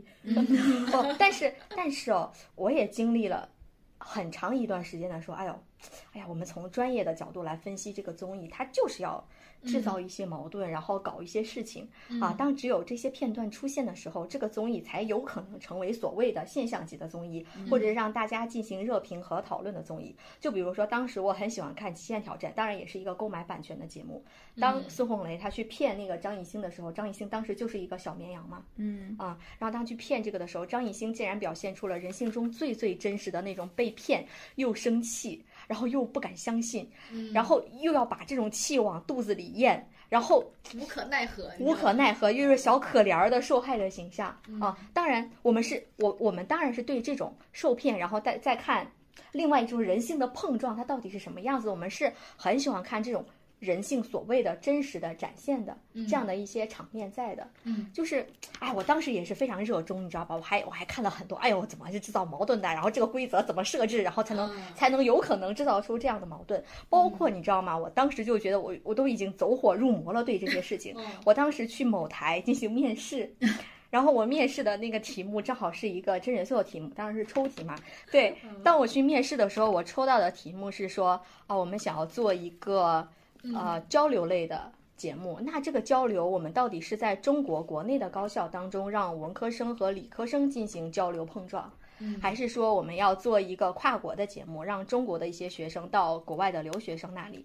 啊，然后去做这个节目？当时你知道吗？我毫不犹豫的就说，那可一定要去做中国学生和国外学生的一些交流和碰撞。然后他还问我，那这个节目当中你会觉得啊，整体上你要注重哪些点要在节目当中展现？嗯，我当时马上就提了三点，我说有三点，啊他他就是让我提三点啊。啊，我说那我马上给你提三现在点。可自信了，好 吗？我当时很自信，我在我在我在还原我当时的这种状态嗯场景。对对对，是的。我说第一个就是一定要展现它的矛盾，嗯然后第二个就是要展现它的冲突以及冲突是怎么化解的。你这个理论学的好哦哟，第三，因为当时我看的综艺就是总结的这一套这一套的那个模式和套路。我说第三点就是一定要展示学生们的成长。啊对，我说这三点，一个是矛盾，一个是矛，就是冲突的化解，还有一个就是成长。你看是不是跟现在的综艺节目的套路就是极其吻合的那种？哇，我当时好自信啊！我说，哎呀，天哪，我这道题答的太好了。然后包括对面的面试官都对我点了点头，我就想，天哪，我们一行六个人，他只对我点头微笑了，就说明我的问题答的特别好。嗯但是我现在再去回忆我当时回答的时候，我突然觉得我变了。 嗯嗯啊天真了。啊，现在为啥不一样了？我想知道。我不知道你有没有看过一些养成性的综艺，圆圆。嗯啊、我养成系说实话看的确实少，啊包括之前什么超女啊，创造营啊、什么幺零幺啊，各种乱七八糟，确实看的少。但是我至少听我朋友说过，他甚至在看那个。嗯，杨超越他们那一组的时候，他特喜欢孟美岐嘛。他说：“哎呀，我的女儿好厉害呀，我好棒好棒，我要一票一票投她出圈的那种。”然后我当时是不能理解的，这种养成系的这种老母亲，我觉得她跟杨杨超越，甚至跟那个孟美岐也没差几岁啊，怎么就当妈了？ 然后我就特别不能理解。但是他说他能在那个节目里看着孟美岐就是一步一步成长，被他带出来的那种感觉啊。嗯所以说，但是对于我这种综艺小白来说，对于我来说那种。呃，养成系的节目出圈也是靠这些热度甚至评论才出圈的。最明显的就是那个《创造营四》糖果超甜嘛，嗯，因为最开始我我确实没有怎么看那个《创造营》，但是糖果超甜的这个视频片段还是看过，因为他们都是回锅肉，然后重新去参加这个比赛，但是他们从自我介绍开始就很油腻啊， 这就是它不甜，但是它有点有点齁嗯啊。然后到了啊，然后四呃五个大男生在那开始跳那种非常可爱的舞的时候，我的是生理是多多少少有点不有太点不适适的啊。我觉得我的不适呢也反映到了评委的眼中。你你看看周深的表情，再看看邓超，再看看那个宁静，世是界的吧？参差。啊，对，世界的层次，你看这点评实在是很高超哈、啊。嗯，所以大家呃看完这个节目之后，网上的评论还是挺那个啥的，因为他们有一个毒舌，那叫什么名字来着？我忘了，有点儿。叫韩什么来着的吧？对，韩佩泉，他就直接说这个节目哪里是糖果朝天，明明是糖果 后期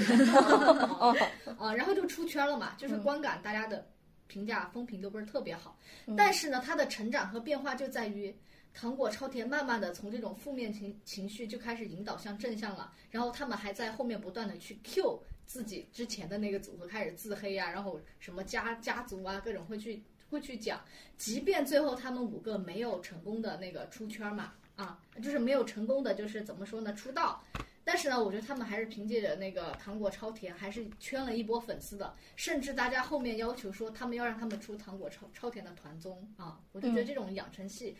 包括评论出圈，他们还蛮有代表性的。嗯，利路修大家都知道嘛，最开始人家就是想躺平，嗯，就是我要每次参加完节目，我就只希望我拿到最后一名，快点早点回家领钱完就搞事儿就完了。 嗯，但是呢，我觉得可能对于社畜来说，这种躺平的心态在利路修身上，我们不能让他躺平。我们在工作当中已经很累了，就应该让他继续去在这个节目当中往前冲冲冲。啊，最搞笑的时候，利路修每次都要在那个要淘汰之前就开始收他的行李，要回家了，要打道回府。但是粉丝们不同意啊，就一一票一票把厉老师就推上了那个什么成功出道了，还是蛮有话题度的。对，我觉得既然圆圆你谈到了，就是包括糖果超甜还有利路修的这种话题度，嗯我说我变吧，其实我觉得变的也有这一点，就是我在看创四的时候，嗯我看到当你说的有一些所谓的回锅肉吧，虽然我很不喜欢这个词“回锅肉”，因为我是觉得当有一些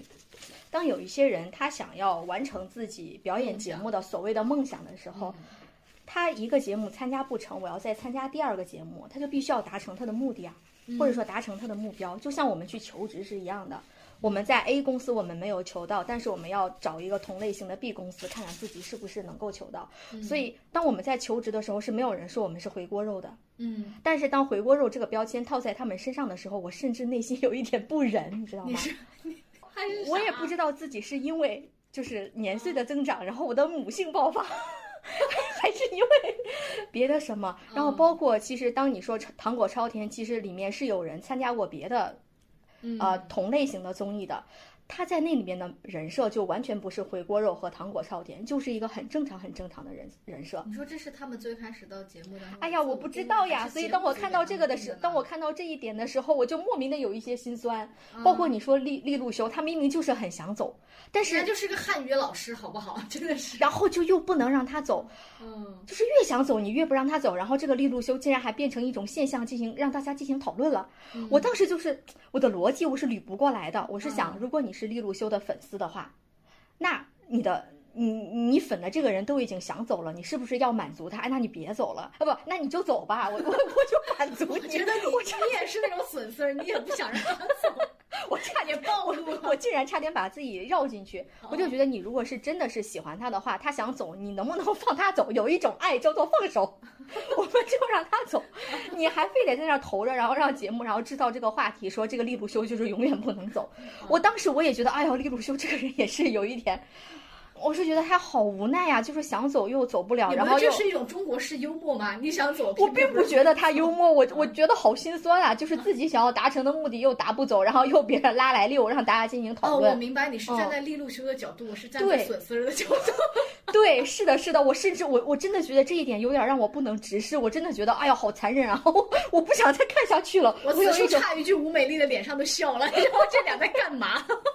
是吧是吧？啊所以你知道，当我去想这些的时候，我又觉得哎呀，我自我自己怎么那么能那么不专业？但是我又从我的本心角度，我作为一个观众的角度，我又觉得哎呀，就让他走吧，你不要再立这样的人设。所以我整个人就是很撕裂的， 有种很撕裂的一种一种心情在，你知道，我每天你能理解了吗？这种哦我能理解你，我而且我也理解了你俩刚聊的一个问题。嗯然后其实我想说，我也曾经参加过选秀，是吗？我每天天。大秘密你。啊是作为选手参加选啊，秀吗？哦对对对对对。然后其实是这样的，就是我我最早的时候去参加选秀，其实也是真的是抱着那种就是去嗯看看自己能没有有没有可能就是嗯嗯通过唱歌这种事情出道 什么的。然后我当时参加那个选秀叫《激情之呃花儿畅朵想吗朵》嗯哦，花儿朵朵，我知对道花儿他，朵朵。嗯，然后当时他们是在西安市有赛区的，然嗯，后我就去了。我记得当时我还见到了那个，那是我第一次见明星，见到嗯了那个付辛博。哎呀哎呀，嗯，就是哦因为跟他井是柏然组队波波是吗？对，因为他嗯是西安人嘛，所以他就嗯代表了那个、呃，就是相当于就是西北老乡，就是去西安，然后嗯就西安的去做骄海傲选。嗯然后当时我就排在一堆奇装异服的选手里面，我特别正 常，你 就是清流啊。 对我真的特别正常。嗯 就是，但是你我就真的看到了，就是那个海选现场，那个什么奇装异服的人都有，就是那个那有一，我记得特别印象特别深刻，就有一女的跟一男的，他俩是组合，但他俩那个高跟鞋，我感觉都得有二十公分，就特哦别长，然后穿那个衣服就特别彩，就是。就是特别彩色，你知道吗？就是嗯这个整个过程就让我觉得，这是来看动物园儿的还是来唱歌儿的？就我没嗯理解，但我真的就很朴实的以为它就是一个唱歌节目，嗯所以我当时还就是作为一个怀春少女，我就觉得嗯我应该要去参加这个节目，去展示一下自己的美丽的歌喉，毕竟也是吴美丽嘛，对不对？嗯对，然后当时我就去参加了，但是毫无疑问的就被刷下来了， 因为我唱的歌太正经了，我整个人也特别的正经，嗯就不像。但是反倒是后来那俩人就过海选了，就是那俩就是奇二十装厘异米服高的。跟鞋那个，对，就就嗯就其实导演会关注到他，导演会觉得他身上有梗，哦所以我想说的，我我想用这个事儿引到，想就是就是对你们刚刚讨论的那个问题啊，嗯就是在这个过程当中，在选角儿的这个过程当中，就是导演他会作为一个有一个选角儿团队嘛，就像那个有点有点像一个类似于一个就是艺人选选管导演这么一个角色嗯角色，他会去选全国去呃，首先且不说海选，他可能先会去联系呃娱乐公司，那娱乐公司呢这波人其实是已经招募了一波艺人的，嗯那他会招募一波一波，比如说练习生，那可嗯可能来公司进入练习，因为艺人对于就是这种练习生的这种人设，其实他对于经纪公司来说，它是一种商品。嗯嗯所以其实经纪公司呢是在把这种艺，呃就是这种练习生吧，当做是一个商品在培养的，他是希望这些艺人能够给他自己的经纪公司创造价值，嗯所以他也会努力的去推动。这些练习生往上走，所以他也会努力的去推练习生上上综艺，嗯，所以这是他让练习生去曝光的一个点，就他有没有最终出，他能出道当然最好，但是有些小一小经纪公司啊，他可能没有那么多资源，所以他可能嗯抱不上什么各种大腿，他可能只是希望他的练习生能够在这个节目里面，露个哪脸，怕露一面，他都可以把它做成一个模卡，去嗯给别的商务或者广告客户去递交的时候，说我们艺人上过这个节目，他起码有一个大众脸儿，有一个辨识度。嗯那这是经纪公司的一个诉求，然后再加上导演组，导演组呢，其实他真心的是想挖掘出来一批好孩子的，但是有一天他突然他突然发现，这批孩子可能素质可能都确实有点一般，嗯那其实市场上来来回回的就是这些人，嗯他也只能在这些人里面选，哎你去选别人也没有了，就只有这么多苗子，你只能在这些苗子里面选。嗯但是他们又在选了这批苗子的时候，他们就要去重点去，他们可能会跟他们去谈话、去交流，去会重点去选他们想要去做点的人。他们在哦做点的时候就已经知道哪些人是有梗儿的。就像我跟你们说的那个。那20奇装厘米异高跟服的那鞋嗯个高跟鞋，导演就会选他们，不会选我，因为我太正经了。就你上去唱完唱完一首歌，可能也就你因为你唱功也不是很 OK，那你其嗯他的东西怎么样呢？你其他东西也不是很 OK，你没有任何点，你没有任何话题点。但是你穿嗯二十厘米高跟鞋那个就特别有话题点， 对。所以，然后嗯当时，所以我就觉得，其实导演在选的时候，他也会有意识的考虑，去选择话题性非常强的人。所以可能你们刚说，因为我也没看过，嗯但是就这个过程当中，就是导演他会去选择这些非常有代表性，就像杨超越，他是从一个你你们都你们可能没听过他的，就是你们没有听过我的歌，但是你们都听过我的故事。对这样嗯子对，嗯我我都是看我们过你全村的经希历望对，所以在嗯这个过程当中，你你不知道他唱过什么歌，但你记住了他的故事。他的故事就是一个，呃，就是一个从非常底层的一个小姑娘变成了一个万人。呃，就是拥护的或者怎么样的一个艺人，一个嗯有一个闪耀的一个灯球， 闪耀的一个光 环，是我想唱歌， 对，闪耀的灯球。 然 后我这两天说这个词儿说太多了，然后所以在这个上面，就是其实也是有导演导演的一个导演组的一个考考虑，虑他为了内容效果也是会去做这样的一个，然后再加上可能作为节目的宣传方，宣传方他也是要在这个东西里面去找点的，嗯，所以他们每次录制的时候发现了这个点，是觉得啊，原来这个点是可以有一些那个什么东西，他会把这个东西放大提炼出来，然后再去剖向大众。然后这个过程就完成了三方之间的一个互相促进、互相去推动这个话题点哦不断往上去攀升的一个过程。所以就是现在看到了，你们看到的就是这个过程当中，他在不断的去调，就是刚开始会有一个预设，然后后面就不断的根据录制的过程中去调整这些东西，后来才有了这种。就你要说它完全假，那肯定也不是，嗯但一定是经过放大、引导，然后到嗯最终的一个过程。嗯，它应该是这样的一个逻辑。我能再问一个问题吗？确实是综艺小白，就是嗯为什么像浪姐或者或者 P 哥他们其实是呃一边播一边又在演的，其实是是不是相当于最开始王心凌他们也没有预想到王心凌是最开始出圈的嘛？后来我才发现啊、因为在最开始的时候出演的时候，王心凌的镜头少的可怜，但是后来因为王心凌风评就是一下子火了嘛。爱你各种哈、嗯啊， 不好意思，直男有点斩突然对直男斩嘛，这就是当时突然展现了一下美丽的歌喉，哦我有点接然受后不后了。来我就发现王心凌的镜头是在变多的对对啊对，包括后来开始选王心凌当队长了。我觉得这种节目组之所以一开始不是节目一气录完之后再找一个平台再去放的这种模式，是一边播一边需要反馈，一边在调对整，是是的不是也是基于这种互动的考虑啊？对，是的，就是他一哦定是会需要照顾到大家就是观众的感受，嗯所以他会发现啊，这个这个特别有梗，他就可能下一次就会调整自己的录制计划，或者说哦调整自己的一些宣传方向。对，包括我觉得，甚至比如说，这个人在刚开始几集的时嗯候，他没有镜头，他突然有一点才华，或者突然有一个梗，啊，然后有一个特别明显的性格特征被发现了，后面再慢慢的给他改，嗯，就是给他改他的线，然后甚至是给他加一些戏，我觉得这些都是有可能出现的。嗯嗯，我觉得在综艺当中要出圈，就是可以丑的千奇百怪，但是绝对绝对不能一无特色，就是啥都没有 就，就啊像我这种特别。正经， 但是我觉得你反而是清流啊，要我可能选这个，要我是我就让会有喜梗欢你，我听真的着就你，我真的就特别正经的唱了一首《没那么简单》，天哪，你就是感觉点破了整个故事，你知道吗？突然有了故事嗯感。没那么简单。我当时在我们宿舍 里怎唱，么感觉这一些没那么简单，在讽刺别人呢？可能他们感受到了你这一点，所以就不能让你过。因为我当时还去唱的时候，我还在宿舍里面练习了一个晚上。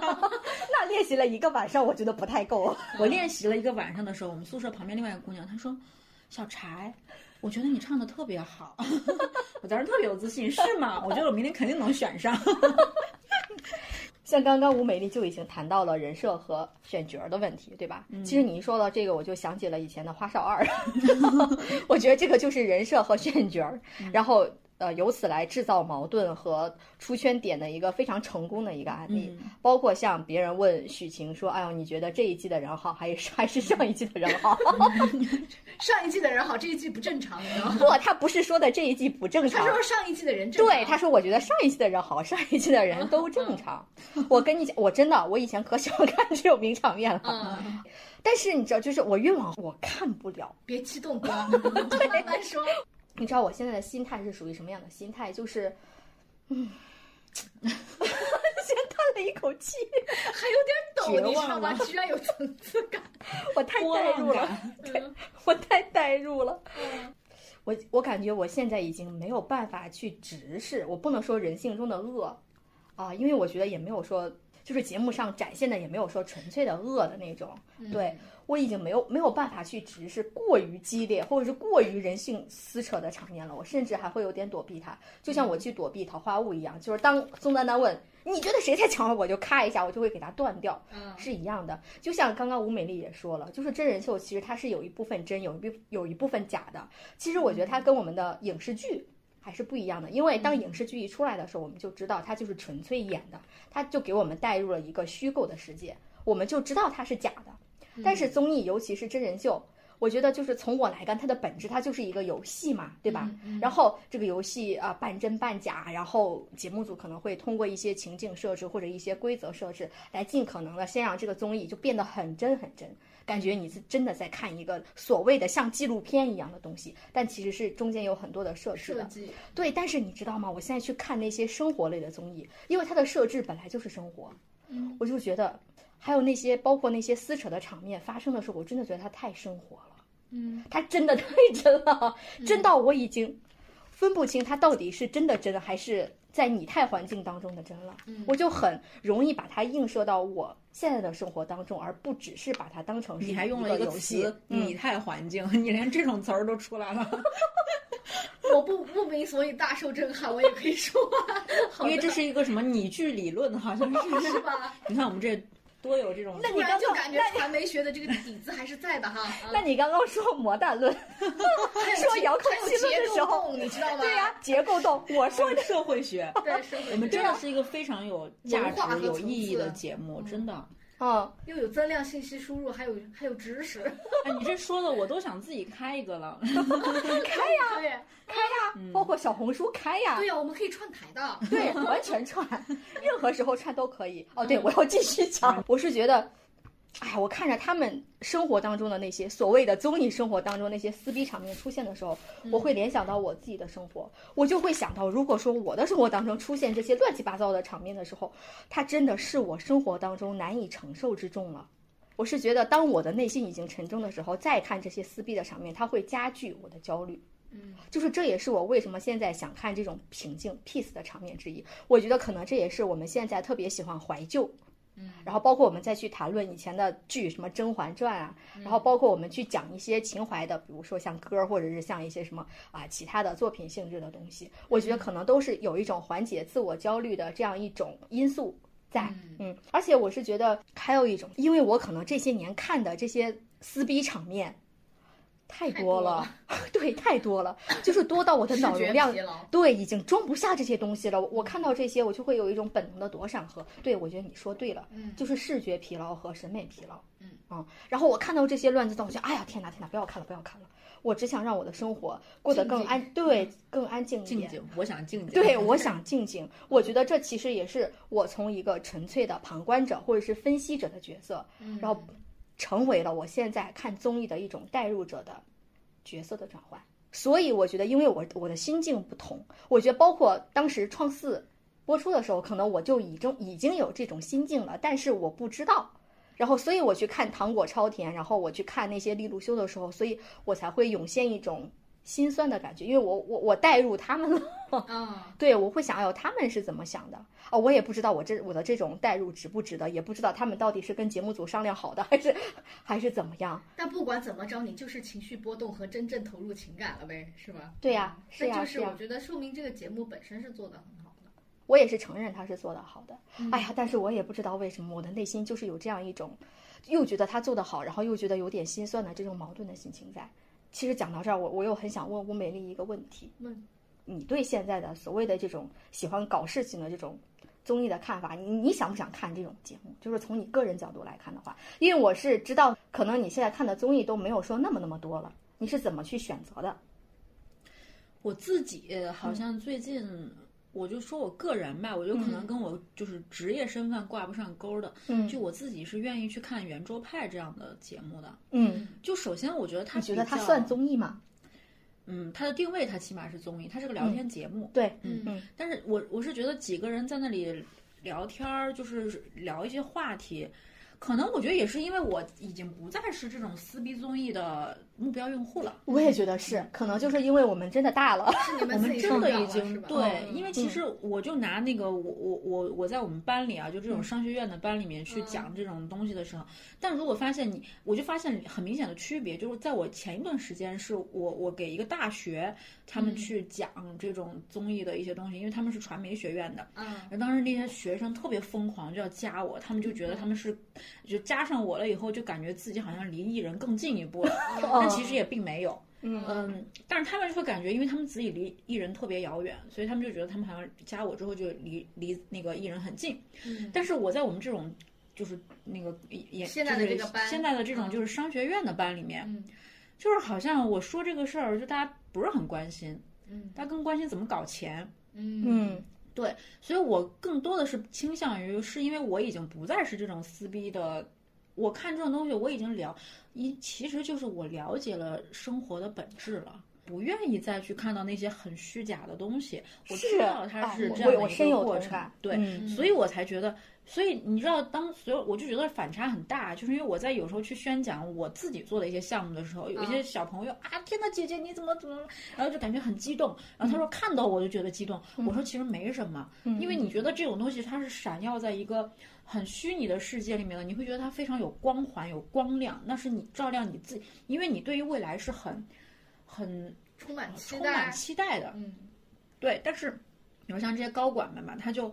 可能真的就想着什么商业模式啊，想着怎么怎么，就他更关注的是你这个项目哎能不能赚钱？能不能赚钱，你这个项目就是为什么，就是你这个逻辑是什么，就他会他会想，为什么你这个东西能这么赚钱，他嗯可能会想这个事儿，他不会觉得你是一个。就什么娱乐圈儿的所谓的这种东西，他他可能会怎么怎么样你，他反他没有这个呃想法，他也不会觉得你怎么样，嗯，嗯，说明还是说是自己在成长，或者自己心态在变化。刚刚像吴美丽说的，我我真的是深有同感。我是觉得，尤其是我我上学的时候，嗯因为我们就是看了很多的综艺节目嘛，啊，然后要去总结一些规律，所谓的套路出来吧。嗯我当时很喜欢看那些撕逼场面和展示血淋淋的人性的场面的 时候，是因嗯为我觉得当时我是一个学生，我对于探究人性是有很硬性的需求的，嗯，所以我就真的很想看在但稍其微实你都不用在综艺里面去探究人性，比如说你现在一个职场血淋淋的职场，已经让你对啊探究是明的白你了就是是的真实的在这个场景对当我现在哦中之所以不想探究了，就是因为我已经处在了血淋淋的这个人环性境面当中对啊环境当中了。你想，我是学生的时候，我看职场剧，我就觉得啊，我毕业我就是要白领了，你知道吗？我就啊是然后对穿着高跟鞋，然后嗯对那我个是时候觉得我对职场所有的东西都是从电视剧里来的，但是对当我真正在职场的时候，什么鬼嘛？ 这才是真实生活，我是已经的有体验了。对对对对，是的，是的，所以我觉得这也是因为，就是可能啊、年龄的增长以及阅历的丰富，当我们身处这个环境的时候，其实我们知道这些人性的东西，有的时候真的好糟心啊嗯啊！是因为所有综艺，尤其是女性综艺的目标用户，基本上都是十八到二十四岁，嗯嗯，这是一个官方，也算是一个平台的一个官方的目标设定用户吧，他嗯就是认为十八到二十四岁才是我的群体，嗯，心智还没有特别成熟，但是对对未来又充满着各种期幻想待、是的期待的这种，嗯，还是活在自己头脑中当当中的这些人哈，我对觉得还是。但其实就像现在，比如说我嗯自己想去听这个圆桌派聊天儿，其实他聊着聊着也跟你没啥关系，但但是就是想听啊，我每期都会 看，因为你头你发你是听听的窦文涛这些老男人梁文道的时候，感觉还是有增量信息输入的哦，我好喜欢听那个尹烨，嗯哦就其实华我大更基喜因的欢听 CEO，我更喜欢听窦文涛，是因为我觉得他哦我怼也人是怼的特别好，就是嗯因为我也是这种人，我也特别喜欢怼人，所以他当他怼人的时候，我就觉得这太贫了，这这简直就跟我一样。 就是那个男版吴美丽，然后对，哎，我喜欢窦文涛是因为他有的时候很碎嘴 子，然后有的要 时是候碎嘴，你不觉得 吗？对，但我就是他控觉场能力超强啊，哎对那你个又女觉得的他的，嘴碎吧，但又不觉得油腻对对对，哦啊，你又觉得哎呦，其实就是他有的时候会有意无意的去抛出自己作为一个无知的人，抛出一些问题让别人去回嗯答，但是其实你发现，其实他啥都懂，只是他在装作不懂。嗯但是你看他在这儿装，你又不觉得他在装，嗯，嗯，就这个感觉这个很东舒西服。很难拿捏，其实。对，我就哦，好神奇哦， 这一因 个为主你要持人。嗯因为你要做到很大的克制。就是我作为主持人，我就就比是如要说烘我，托我的嘉宾。就比如说我在全西北呢，我拿到了唯三的专业合格证书，我也要很克制，在某一个某一个每就是不经意的瞬间 展露出来。哎，嗯年少的时候就是那属于狗窝里藏不住干粮，有 一点要拿出来兜的。但是对窦文涛是，哎，我就有一屋子，我就拿出来冰山一角给你看看，对对，然后还给别人有台阶和发挥的空间。是的，嗯我觉得这才是一个聪明人的相处之道。嗯嗯可能看这种东西，你会觉得它更有意思，嗯可能会更有层次。我觉得，嗯嗯，就像刚刚我们在聊，包括我们在聊我们年轻的时候，嗯啊，，然 后我们现在不老，对对对，我们我更还年是轻少的女啊时好候，吗？我们更年，我们小时候， 什么鬼？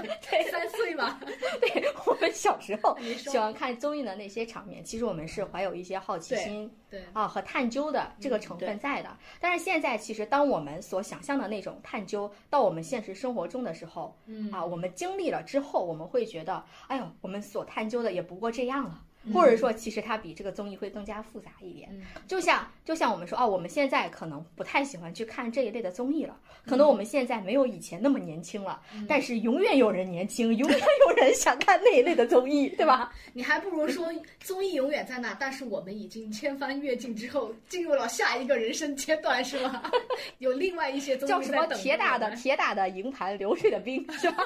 可以这么说。就是铁打的铁打的综艺，流水的受嗯 众，流水的十八岁。然后对流水的十八岁，嗯对，因为刚刚我们就一直在聊各种综艺啊，然后有嗯有夸的，然后也有进行专业类的分析的，然嗯后也有吐槽的，所以最后一个问题，其实我想就是总结性的问一下嗯啊，想先先问一下圆圆吧，啊你就从就是纯粹受众的角度，你觉得啥样的综艺才是你想看的，或者你你认为是好的综艺？我现现阶段希望更多有是增增量知识输入的这种。我现在晚上睡觉听的真的是得到里那的你课也程，太卷了，因为平常真的没有时间。你 看个综艺。艺你都要卷一下但。啊是我周末的时候喜欢看轻松一些，但我也希望综艺能给我带来一些就是轻松的时候审还能学习。啊 哇，你美上的，太卷轻松了的！时候 get 一些信息，我觉得还是很爽的。嗯包括我现在听播客的时候，感觉就是对视觉是一种解放嘛。嗯，嗯如果真的看综艺的话，我还是希望它能在审美上给我一些新的启发，就是舞蹈、风暴这类综艺多来一点儿。嗯，哦，是不是很简短？好，我的回答 完。好，那吴美丽现在你比较喜欢什么类的综艺，或者说你认为什么类的综艺才算是好的综艺？ 我其实不喜欢综艺，这口气看的哟。对，到最后来了一个惊天大锤， 对，嗯就是我我一直都觉得我不喜欢综艺，就是我一直觉得它是我我可能就是个人原因吧，我我更喜欢真实，嗯我更喜欢真实的东西，或者说呃它是能逻辑自洽的东西，所以我更愿意去看剧。或者说更容易更愿意去看电影儿，因为我知道我知道它是虚假的，但是它有一个真实的世界观，它所有的呃里面的行动都符合于这个世界观的日常，它都符合于那个世界的规则。我嗯觉得这个就像就是类似于什么月球陨落似的，它就是因为有那么一个世界观的设定，所以我愿意去看这种剧情里的故事。但如果是综艺呢，是因为它首先是真人秀这样的东西，但其实它里面穿插了一些东西，只要它但凡有一点点成分是假的，我个人是无法接受的。嗯所以在这种过程当中，我其实个人没有看，我认为可，其实我真的啊我会觉得看综艺对我来说是一种时间的负担，嗯嗯所以每次就是其实静静特别喜欢找我聊综艺，我每次对都不跟 她聊，所以这次是聊的最多的一次，真的，嗯，就是因为她跟我每次都要说啊，我要跟你聊聊这个综艺，我说我不聊， 嗯因为我是觉得嗯他第一就是他曾经研究过综艺，第二就是他现在又是在这个行业算是这个行业里面的人，对吧从？业者啊。我是很想找一个从业者跟我聊一聊的，每次他都给我闭门羹。 你知道为什么从业者在看这是不是在聊工作吗？说好的生活时间呢？ 那也倒没有 了，主要是我一直觉得这个东西我，我会觉得，就就我觉得看我自己个人感受，我觉得看综艺是挺浪费时间的一件事情。嗯其实我因为我就觉得我在这里面其实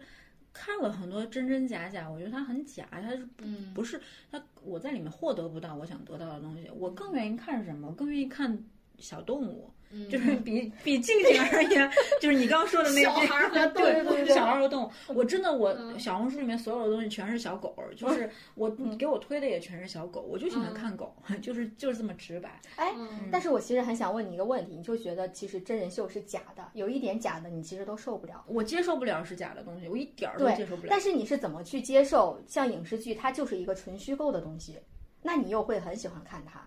但是其实虽然说影视剧里面，但也不是说所有的影视剧它都能做到这一点，就是做到逻辑自洽。首先，我们我们现在讨我现在讨论的范围，你看这研究生的那个感觉又 get 上来了了， get 对了， 就是我现在先定讨论的义范围其实是那种。呃，逻辑自洽的故事，嗯那种逻辑自洽的故事，它虽然有一个虚拟的设定的世界观，那它里面的人物都是真实的，他的情感都是真实的，它就是在这个呃世界观里面应该去发生的事情。嗯那我认为这个就是一个呃，就是相对的真实。嗯但是因为在综艺里面，很多就环境，虽然我们都是去向往的生活或者怎么样一个一个场景里面，但其实它告诉了我，这个设置环境是一个真实的环境，但它里面的东西呢，又是一个哦逻辑不自洽的东西，那我就认为它不真实，所以我无法接受这种事情。因为我在个真人实来生说活中是不会让你像桃花坞里 一样去打对工挣是挣的积是的分是的的，是的啊是的，就包括最近我有个朋友嘛，我可能对不起我这个朋友了，就是我这个朋友最近在福建录一档综艺，我说你最近在录什么呢？他就给我看了一下他们那个综艺节目，可能这个综艺节目反正后面可能会播的，你们也可以去好的看一下。就是这个节目其，它其实就是讲两个艺人去穷游。啊，我当时就没明白，我说两个艺人为什么要穷游呢？对，这个就跟我当时看花少的这个逻辑是一样的，大家对都挺有钱的，然对后其实大家的通讯工具又都是全的，嗯对你明明是有可能有钱游是可以的，你不对必要穷游，对然后。你明明我们的通讯设备都是可以是足够的，但是你非得又给他弄了很少的通讯设备，让他各自联系不上，这已经跟现实生活已已经脱脱离节了。对对对，或者说你就完全把它放在一个无人岛，嗯我觉得无人岛这个就很适合他没有任何的那个工那个什么工具，你就让他在这个环境里面去做一些事情。我相信，就像那个贝尔单，身级啊就是那个其实就是那个荒野求生那种类型的，哦他其实就是在那个环境里面，他必须得去做求生这么一件事情。哦，那你就认为这个逻辑中你是自洽的，的，嗯嗯但是就是因为我朋友那个节目，他 就也确实不能自洽，两个艺人跑去福建，然后去花，就是每天给他发点钱，比如说给你给你给你俩人发一发两百块钱，哦完了你俩呢就去看着对方怎么花，才能让自己最省钱，才能让自己开心。哎，我觉得这个逻省辑钱特怎么别可能会开心呢？就是我觉得从正常的生活逻辑去讲，当我们有钱不去穷游的时候，我们不会刻意说我要穷游一下。对，嗯但其实他就说，我就问他，我说为什么这么做？他就说是因为现在经济环境儿不好，所以其实是想要让大家理智花钱。 那经济环境不好，可以我不觉得去旅游 啊。对，所以这就是逻辑不自洽。对不起，哦嗯请不要认说认我。 我觉得这个朋友就可能不会，我会屏蔽他。从此拉黑，从此结婚，我觉得所以消失呃，他给他可能也不在意，其实。嗯所以，但是就这个过程，我觉得这就是逻辑不自洽了。我可能不会嗯去看这样一档节目，我更愿意看窦文涛在那儿去看一下，就觉得看老男人聊四十分钟，对老男，我觉得这个东西让我觉得还是挺真实的，起码对于我来说，他探讨了一个逆，比如说逆境，比如说很多东西话题是我现在想看的，因为我确实现在太苦了，我就想看看大家是怎么去看度待过这这个逆逆境境的。嗯对，有可能确实也是老了，就是你可能年龄段 真的是咱不俩一怎样么回？事？我倒不承认自己老啊，你们继续。对，对你比较年轻，毕竟你还是个圆圆，你还不是圆柱。 那你圆，当你是那个圆柱的时候，你也老了。好的，好的。嗯对，然后就这个过程当中，我就觉得我可能更喜欢看真实的东西，就是嗯影视剧里面，你不觉得就就算是你刚说影视剧里面它是虚假的，但是其实我们再往前去倒腾，倒腾到文学作品里面，嗯你说真正经典的，它其实《红楼梦》他们都是嗯虚假的，什么太虚幻境全是虚假的东西，我们还是喜欢看，是因为它真的是很在。就是一个相对艺术真实的情况下，它去描绘了当时那个那个时代的很多种场景，那种场景其实就是真实生活的一种体现。对， 所以有一句说到话就红说楼现现啊实生活的尽头是文学。对，哦嗯，确实，。所以我才觉得其实这种东西是动人的，它是能够经典，对，能够经典永流传下去的嗯为什么我想起是钻石很久远？对，钻石经典经典永流传，对，钻石恒久远，经典永流传。你看哎一句呀诗又出来了。这不是一个 slogan 吗？又是广告又开始对了。对对对，所以大概就这样的一个结论吧。嗯，嗯，那我觉得我们今天聊得很尽兴，就算大纲飞了又回来，回来又飞走之后，但是还是很爽，感觉邀请我们里啊，只是 一个感觉邀请聊了， 再重新激动说了，感觉邀请吴美丽，这是我们做过最正最确的正确的决定，定对吧是的其他嘉 宾确实，我我已经来这儿开始拉踩了。 其他角那其他角嘉宾可能都不太行。没事，可能其他嘉宾也没有听这一期，毕竟我们只是个脚底板博客， 没关系。没事，我们可以甚至激起嘉宾的胜负欲，再做几期， 再搞个投票，是不是也很搞事？你这样搞事播客。搞事播客，然后评一下吴美丽跟其他嘉宾到底哪个是一个是可能会出道，是吧嘉宾说：“我只想做一个静静安安静静。你一票我一票，今天美丽要出道了。 对，希望大家都能够上送我上青云，好风凭借力。你看又开始吟诗了，说明吴美丽还是一个文嗯化文化层次人对非常丰富的一是个的女嘉”宾。这就是为什么我们必须要找吴美丽同学对给我们对做对节目的原因。对，确嗯实是。今天确实聊得很尽兴，那也希望吴美丽同学经常能够做客我们播嗯我客啊。会经常来的完成你的季度节目 KPI， 对对对完对成送我上青云的 KPI， 好的，我们送你一 程。那倒不必了， 送那一就程这就样不必了。啊，下期节目见哦。好下期节目见拜拜。